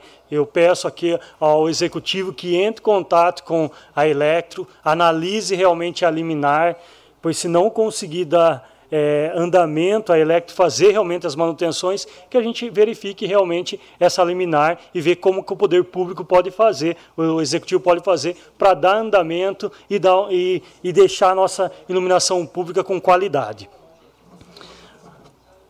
Aqui é hoje feliz, a licitação depois de uma vez deserta, o carro do Canil saiu, foi comprado uma Toro, o qual eu agradeço aqui o novo vereador Gesiel, que contribuiu com 45, 40, 45 mil para ajudar na, na, na, compra do carro. Agradeço aqui ao deputado estadual Roberto Moraes, que através do nosso mandato mandou 100 mil para a aquisição desse carro. Então, o mais rápido possível aí terá um carro, uma Toro, cabine dupla, claro que vai ser adaptada pelo Poder Executivo, mas nossa causa animal aí vai ter é, mais qualidade para fazer os atendimentos. Na semana passada também eu visitei a escola do Cídia, onde, onde muitas mães vêm mandando vídeo e comentando da imensa é, goteira que tem na escola. A gente sabe que o executivo já está planejada a manutenção, acredito que será feita a manutenção do telhado em julho, julho, que é as férias da, das escolas, é, mas realmente está bem, bem caótico. A gente sabe que é um, um, prédio aí que tem mais ou menos já uns 20 anos e precisa realmente de uma manutenção. É, outra reclamação que a gente obteve lá é que está faltando profissionais. Então a gente pede realmente que a coordenadoria de educação analise é, verifique e libere o mais rápido possível profissionais. São em diversas áreas, então nem vou citar aqui, mas que realmente é, libere o mais rápido possível. Ah, sim, tem o trâmite da, do concurso público, 30 dias, mas poderia ter é, estudado e planejado isso para começar as aulas já com o efetivo completo. Muitas mães me procuraram que o segundo ano tinha uma professora substituta, mas começou agora na sexta-feira. Então a gente pede que realmente planeje é, para dar andamento e o ano letivo comece realmente já com todos os efetivos nas, nas escolas. Aqui, feliz, como o Fábio Simão falou, a muralha digital saiu, acho que é um sonho de todos os vereadores, até de outros vereadores que passaram, alguns prefeitos tentaram, e aqui meu parabéns à prefeita Nelita, ao por dar andamento através da emenda impositiva minha, do Fábio Simão e do William Mantes, foi possível realmente a muralha digital. Então, nossa cidade agora terá mais segurança, mais uma ferramenta para nossas autoridades é, aplicar e usar durante o, o dia aí. Agora, na sexta-feira, dia 17, ansioso estou aqui, terá a licitação da Avenida Pedro Cossenza. É uma avenida que a gente vem esperando uma emenda que eu agradeço aqui ao deputado Alex Manente, de destinar esses 500 mil para a nossa cidade. Como eu falei desde o início, ele teve um voto na nossa cidade e destinou 500 mil para a gente revitalizar a avenida, trocar a iluminação. O projeto está lindo realmente. Torcer para que não dê uma licitação, né, brother? É, deserta aí e que tem empresa interessada em fazer essa obra, que com certeza nosso cartão postal é, terá agora a iluminação que realmente merece. O projeto, volto a falar, está lindo. Agradeço aqui ao engenheiro que fez, o Leandro, onde vão ser colocados mais 40 postes, trocado toda a iluminação e realmente eu espero aí que aconteça até 3 de maio, que seja um presente aí do nosso mandato a toda a população de Iracemápolis. Do mais, eu só gostaria de me colocar. Oh, Jean, vereador Jean, uma parte, por favor. Sim, não, vereador. É, queria parabenizá-lo aí de ter conseguido esses 500 mil para revitalizar a nossa avenida. Realmente é um dos cartão postal da nossa cidade.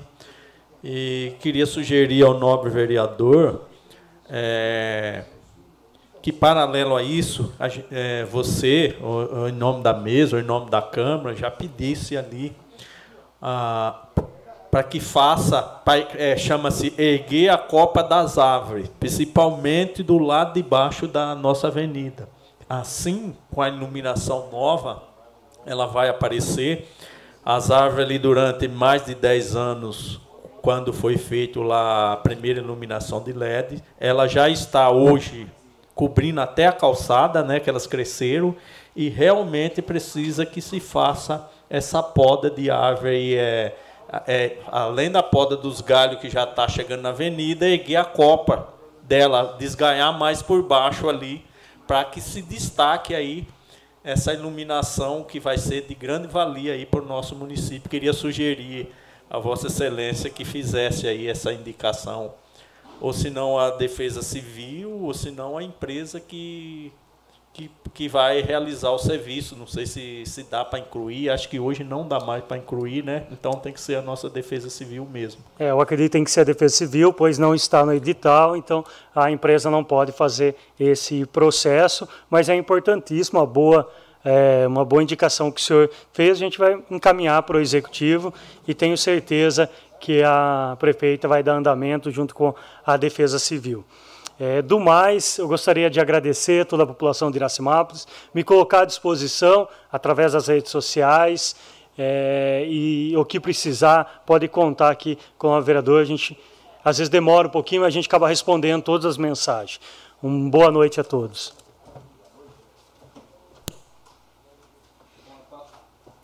Com a palavra agora o vereador Ralph Silva.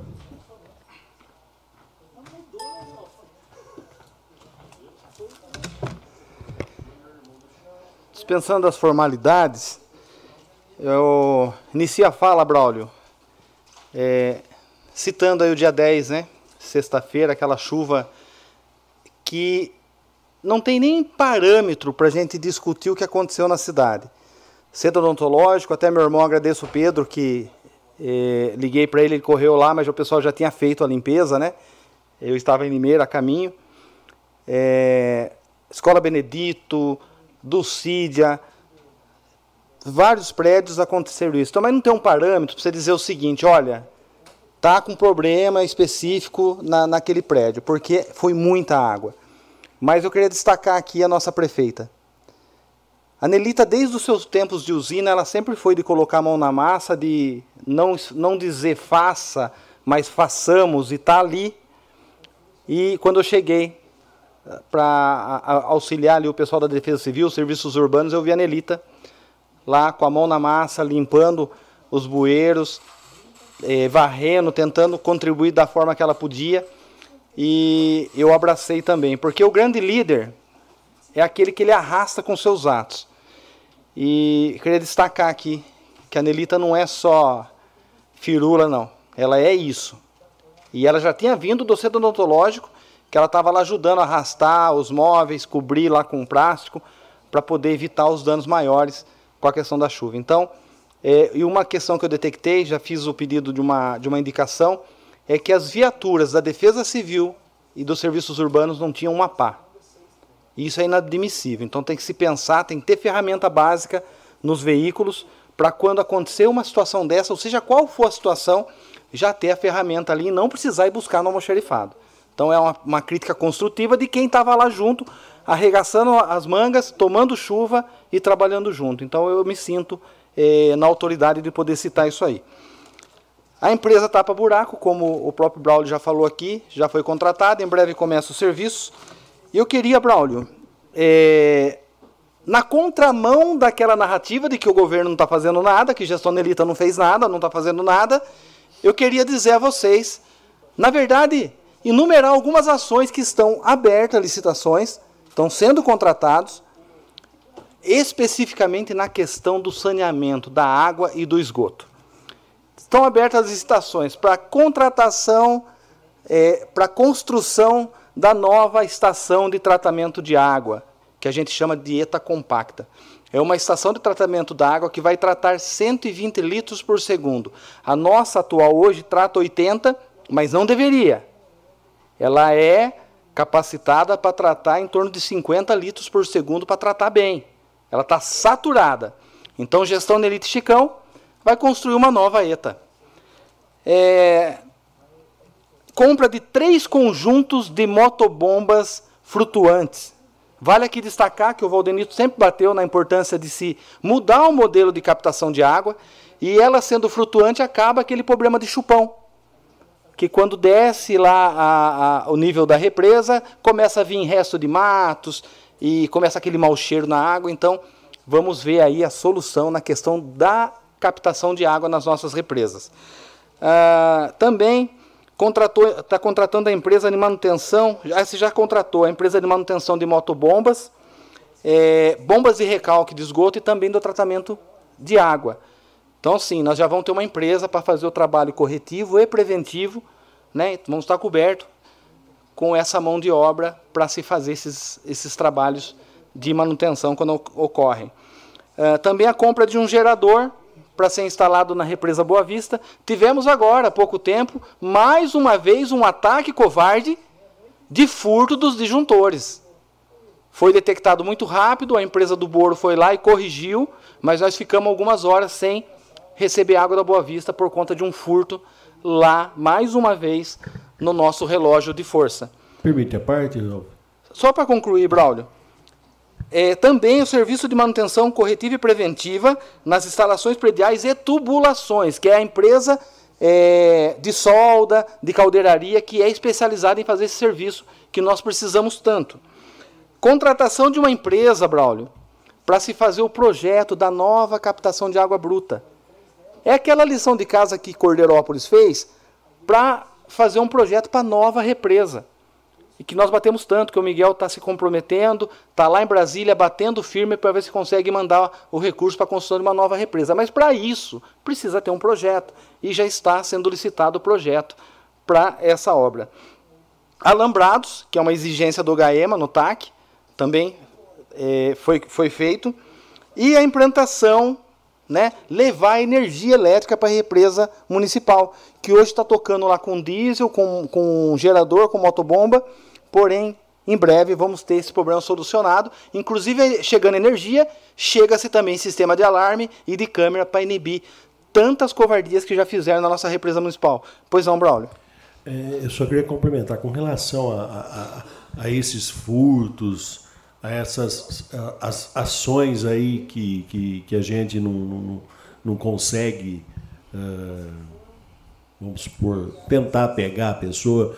Uh, acredito eu que o executivo já fez algum boletim de ocorrência. Sim, boletim de ocorrência está apurando, né, também é, em que circunstância se deu, mas está tá em cima, tá em cima do lance, como a gente fala. Essas essas uh, ações seria interessante, já que, que, que estão uh, sendo estando na pauta, seria, será acredito eu, será que o executivo vai mandar isso aí até para a doutora Alessandra, promotora do GAEMA? Sim, sim, vai fazer parte Porque, inclusive, do... Inclusive foi uma, uma cobrança, né, é. para saber se realmente Iracemápolis estava fazendo alguma coisa com relação ao, saneamento, à água, né?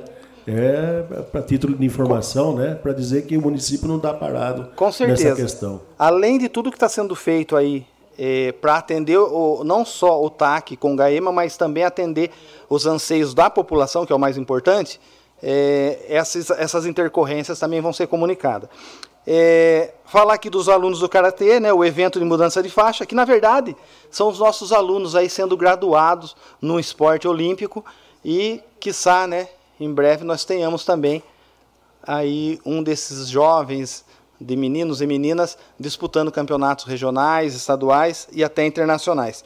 Parabéns aí gestão da Elite Chicão, né, investindo no esporte com o apoio do governo do estado, isso é muito importante. É, outra questão que eu queria levantar aqui é parabenizar o vereador Gesiel pelo evento, né, exercitando o corpo e também a cidadania, é, através do evento que ele fez nos dois dias lá, no sábado e no domingo, com a arrecadação de alimentos. Isso é muito importante, é muito feliz pelo convite e fiz questão de estar lá prestigiando. Confirmando né, a vinda da emenda do deputado Rafa Zimbaldi, 200 mil aí para investimento na saúde. É, a gente se compromete, a gente busca.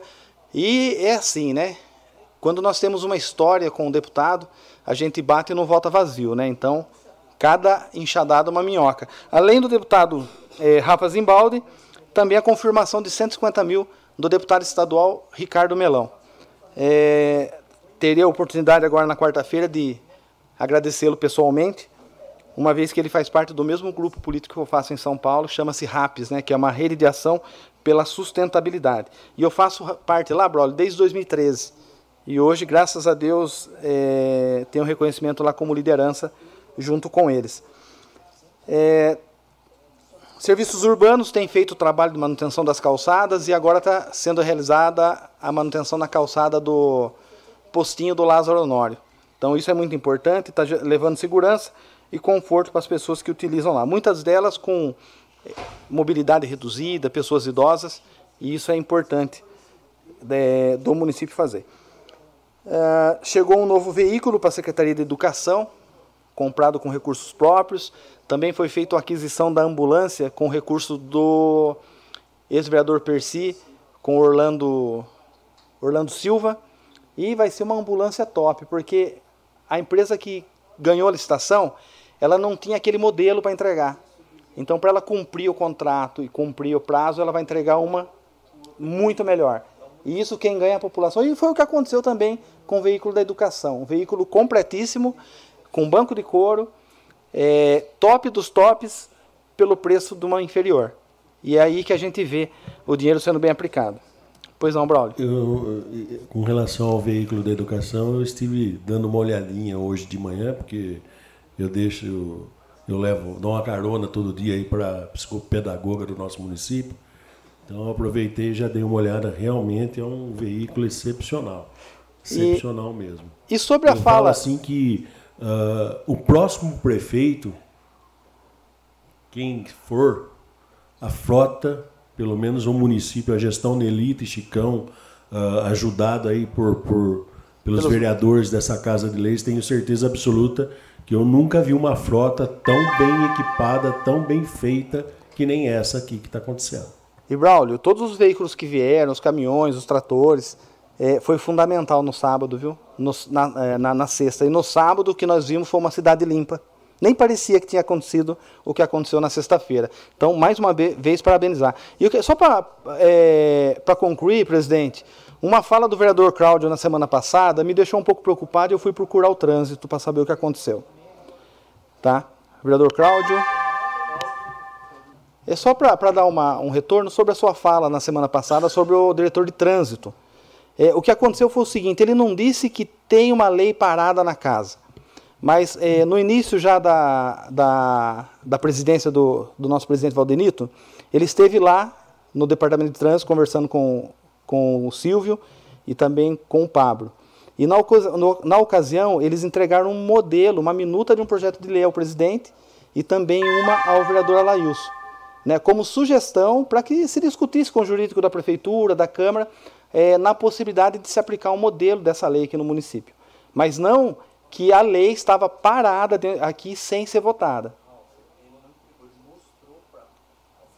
A senhor não levou.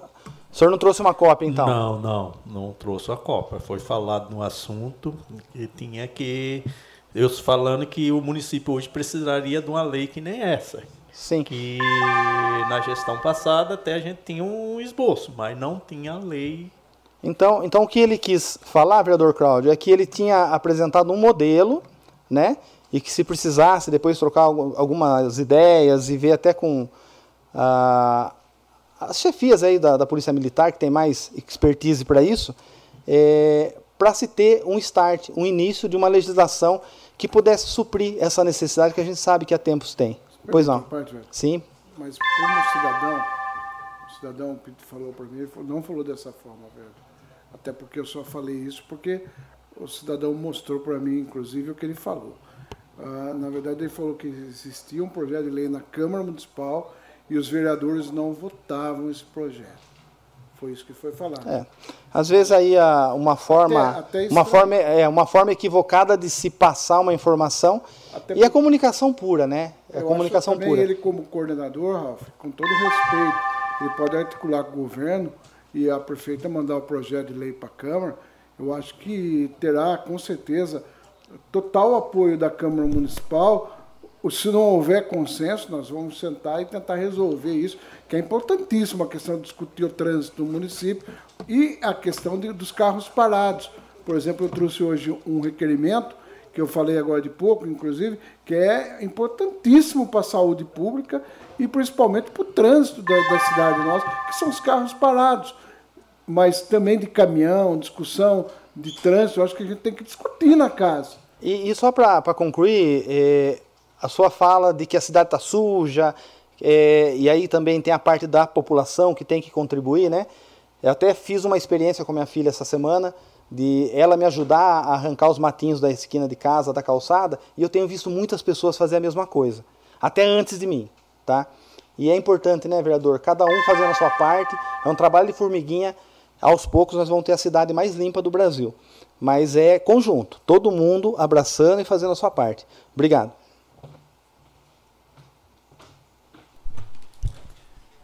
Com a palavra, o presidente dessa casa, Valdenito Gonçalves de Almeida.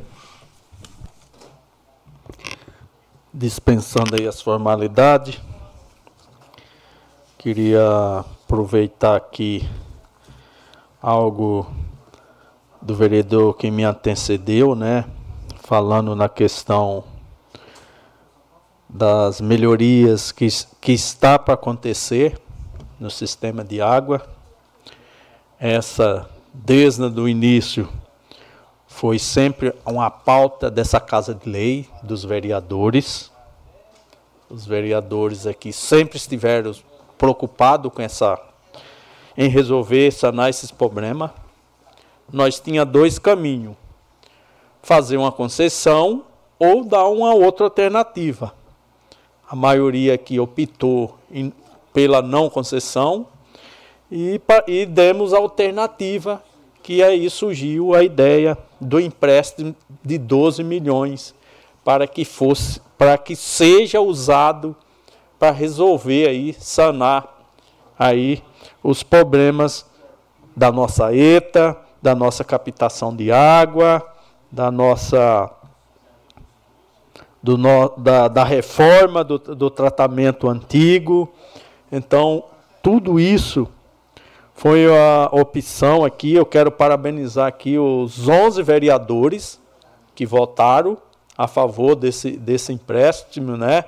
Até na época o presidente da casa, o Jean, estava indeciso porque assim não tinha um projeto de lei pronto, né? Como que nós vai? Mas aí nós na nossa bancada, não, mas nós tem que dar opção.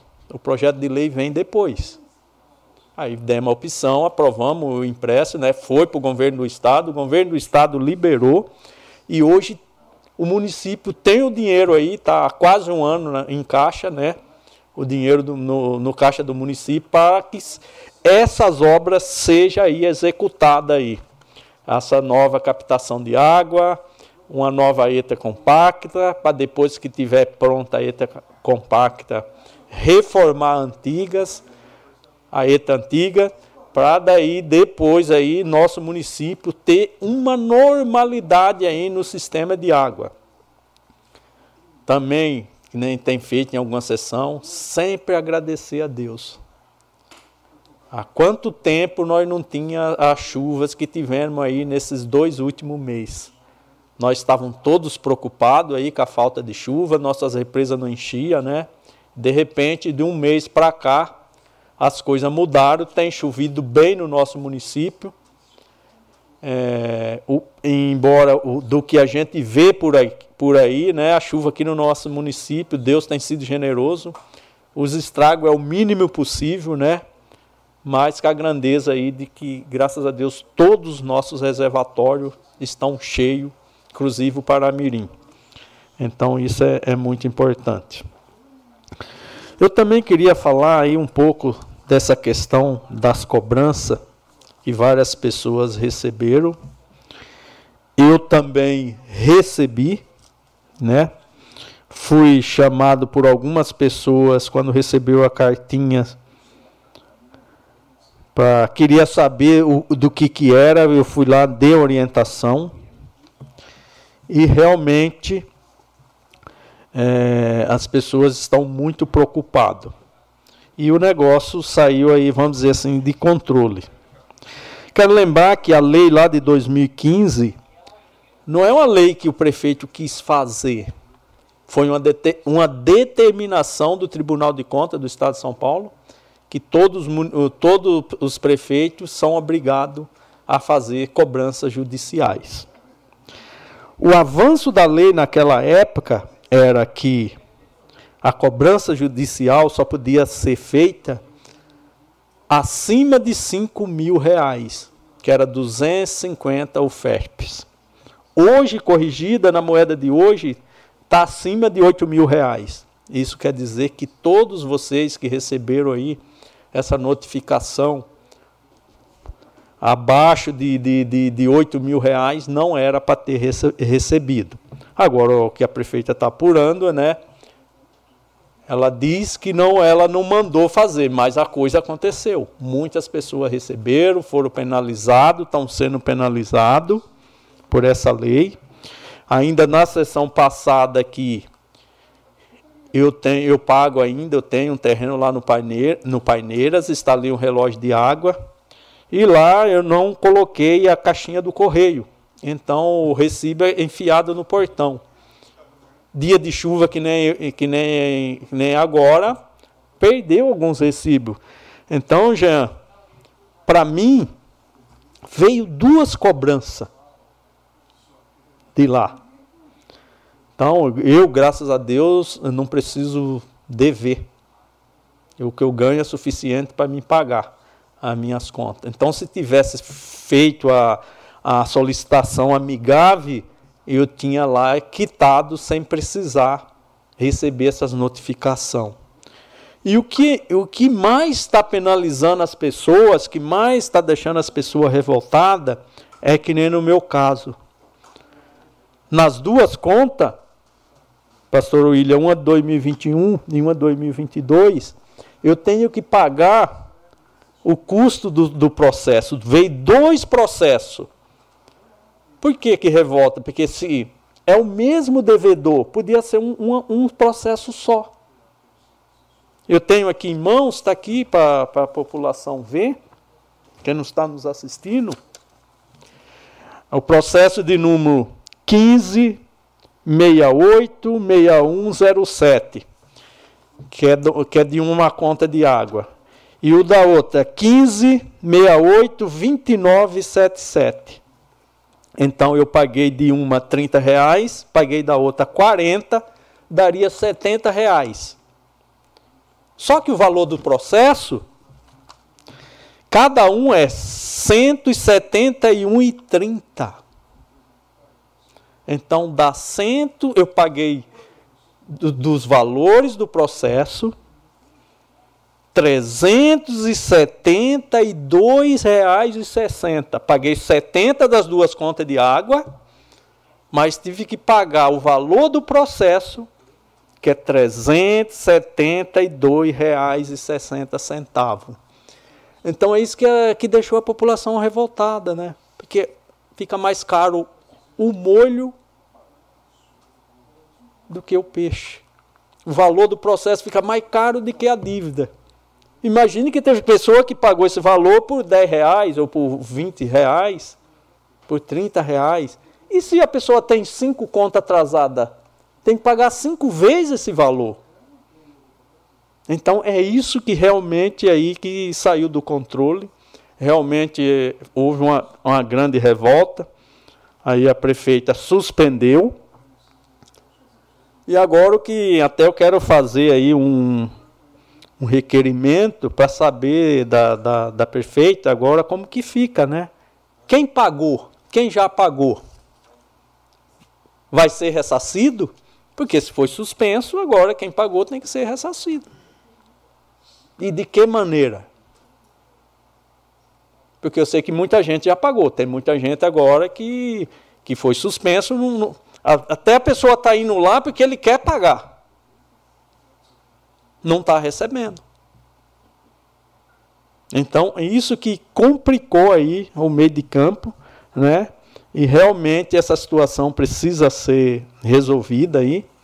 A, a prefeita com sua equipe precisa achar um meio de, de, de sanar aí essa, essa, essa, esse problema, né? Além dos que está devendo que foi suspenso, para ver qual o valor mínimo que, que até para fazer a cobrança judicial, ou se não chamar amigável, e os que já pagou se vai ser ressarcido, né? Quem já pagou, porque assim, não é justo a pessoa pagar mais de processo jurídico do que do realmente do que ele deve. E por último, eu queria ir até essa semana vou, vou procurar o Zé Roberto, vou tinha falado que de ligar para ele a semana passada, não consegui. Para pedir prioridade para ele em três pontos. Zé, a situação do aquário. Pelo amor de Deus, agora está cheio de água. A água sobe, os bichos sobem no barranco. Precisa limpar pelo menos o entorno do barranco ali em cima. Hoje eu estou falando para vocês prestarem atenção quando passa lá na frente ali, do lado da antiga casa de bomba ali, nasceu um pé de mamona, ele está cheio de cacho. Que a última limpeza que foi feita ali foi, se eu não me engano, no final do ano passado. Então a gente já tem pedido aqui é, é, indicação da bancada, já tem falado nessa casa de lei. Então ali está no meio da cidade para que as cobras, os ratos, os sapos não parem de vir nas casas das pessoas. Então ali realmente, Zé, pelo amor de Deus, ali merece uma atenção ali urgente. Um outro ponto que precisa de atenção, Zé, é o, no Luiz Ometo, na calçada, no entorno do Luiz Ometo, todo o entorno. Hoje, a, o, o capim, o mato cresceu, cobriu a calçada. E ali, aquela rua do entorno, a turma corre muito. As crianças, quando vai para a escola, ali tem uma escola é, leontina, ela tem que andar hoje na, na, na, rua. E é um perigo. Então ali eu quero pedir também, Zé, que ali realmente precisa de uma atenção ali, né, na, na calçada do Luiz Almeto pelo menos aqui na frente, no primeiro pedaço, até na direção da escola. É ali onde o mato realmente está mais alto e é, e é onde as crianças não conseguem andar na calçada. E a calçada é segurança. E as crianças não têm muita noção. Então hoje elas estão tudo andando no meio da rua, na hora de entrada e saída na escola. Então é pensar na, na, no futuro das crianças para que não aconteça algo pior lá na frente. E por último, lá no Nisa Calice, ali perto da entrada ali do condomínio fechado, né, ou aquele pequeno condomínio, realmente o capim está muito alto. Eu já estive lá com o Zé o ano passado, né? Ele deu uma roçadinha, mas a, de, depois não roçou mais. E lá está do mesmo jeito ali. E tem, que nem todo mundo sabe ali, tem um brejo ali embaixo, a nascente, e aí tá vindo os animais peçonhentos, cobra, aranha, é, sapo, tudo na casa das pessoas ali no, no entorno. E quando você roça o mato, né, inibe um pouco dos bichos sair perto da rua ali na, na calçada. Então, do demais é isso. Quero desejar uma boa semana a todos, que Deus abençoe e uma ótima semana.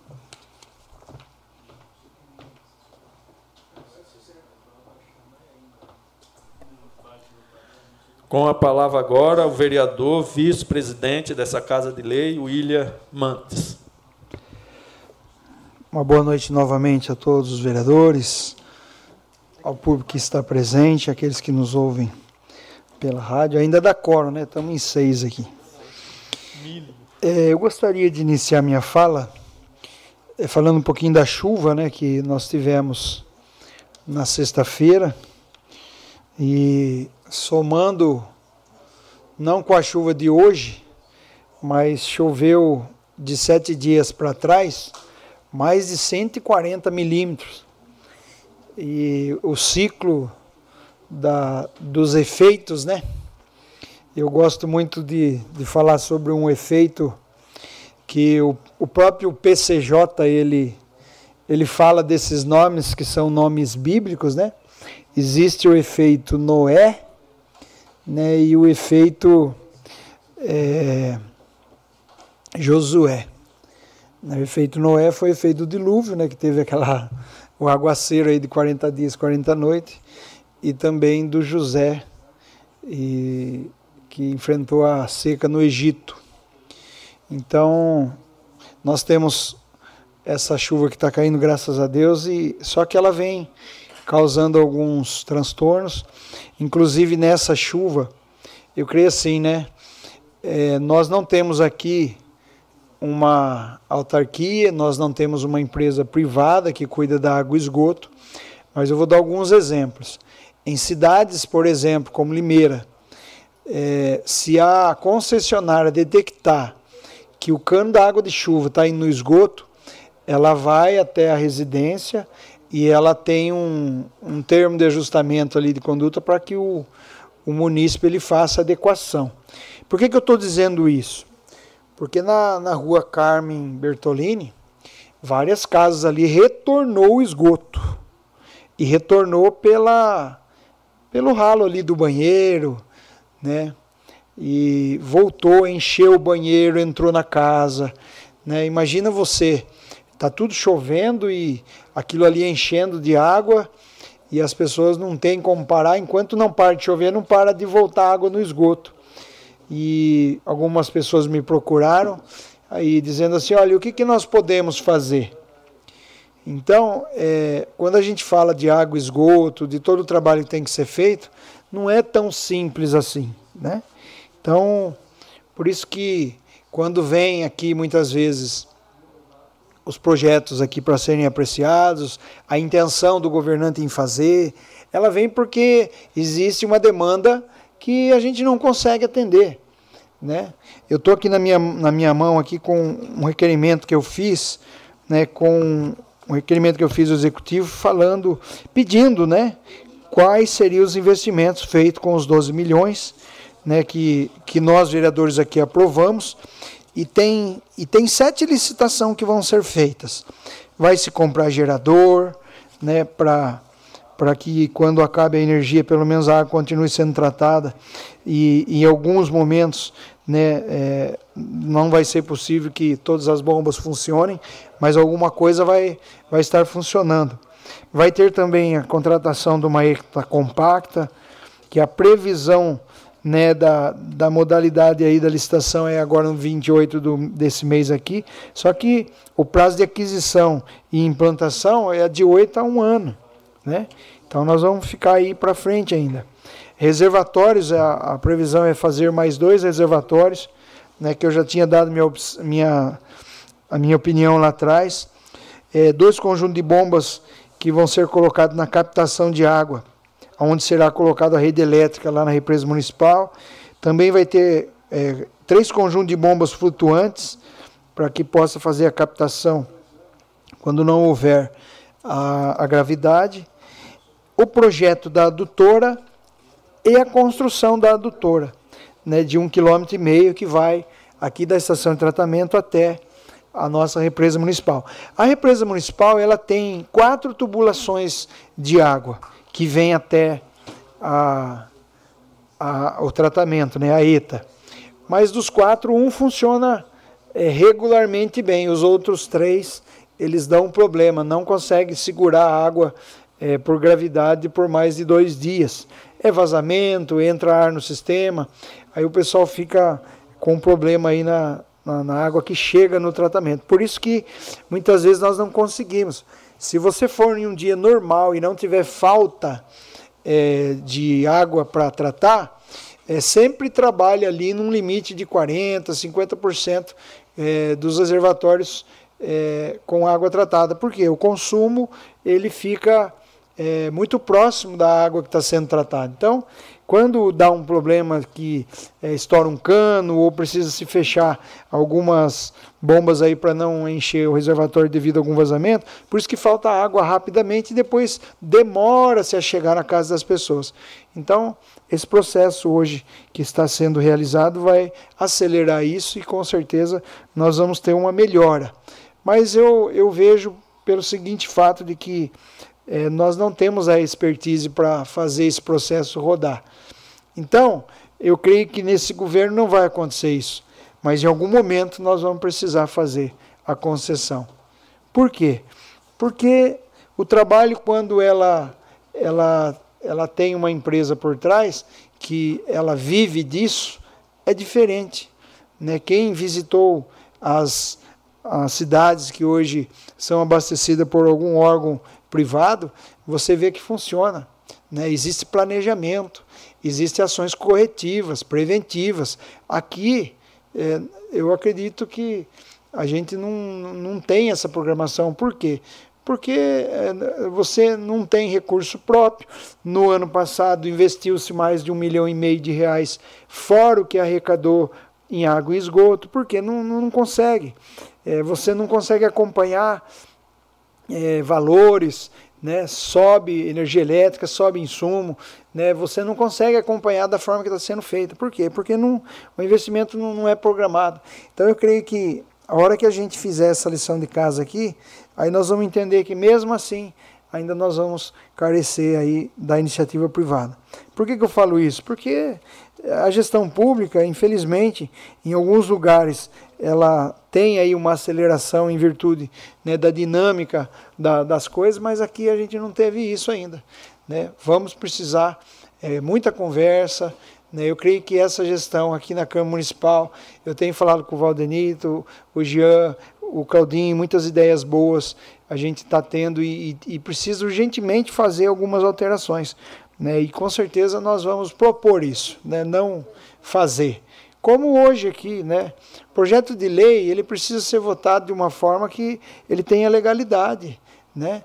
Quando é, existe é, a, as exceções, existe, mas quando não se há legalidade, não adianta a gente querer fazer, porque se arruma problema para o executivo. Né? E nós hoje aqui tentamos, né, de alguma forma, esclarecer isso, mas nem sempre quer se entender. Eu gostaria também de agradecer é, as pessoas que têm nos ajudado muito no projeto Infância Protegida. É, nós estamos correndo com algumas documentações e eu creio assim, a igreja hoje do Evangelho Quadrangular, ela tem dado é, a sua área social com uma forma das pessoas, é, tudo voluntário, fazendo um trabalho onde eu quero agradecer imensamente as pessoas que têm feito esse trabalho. Elas não fazem para o pastor da igreja, elas não fazem né, para a igreja, mas elas fazem para o próximo.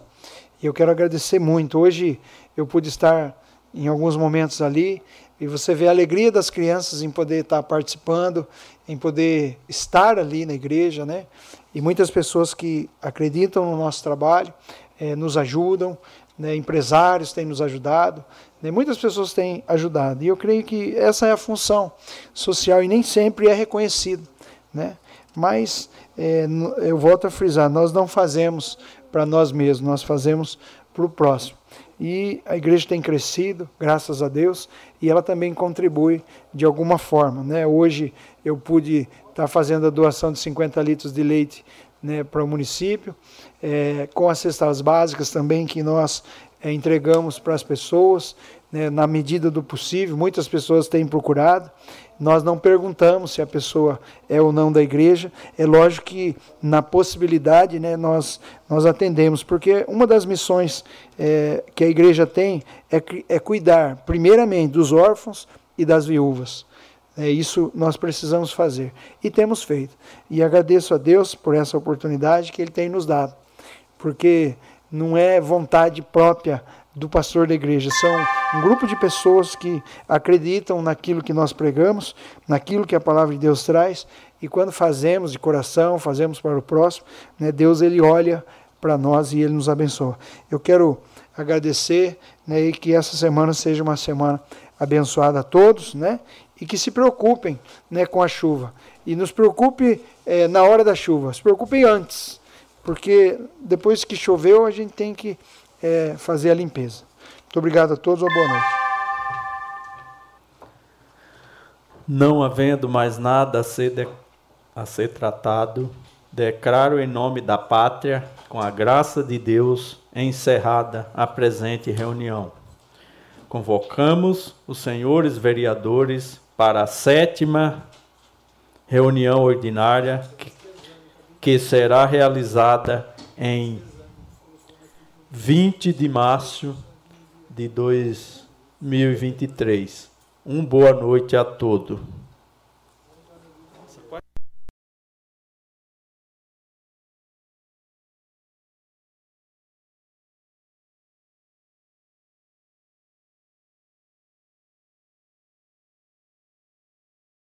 Você ouviu a sessão da Câmara Municipal de Iracemápolis. Para mais informações, acesse www.câmarairacemápolis.sp.gov.br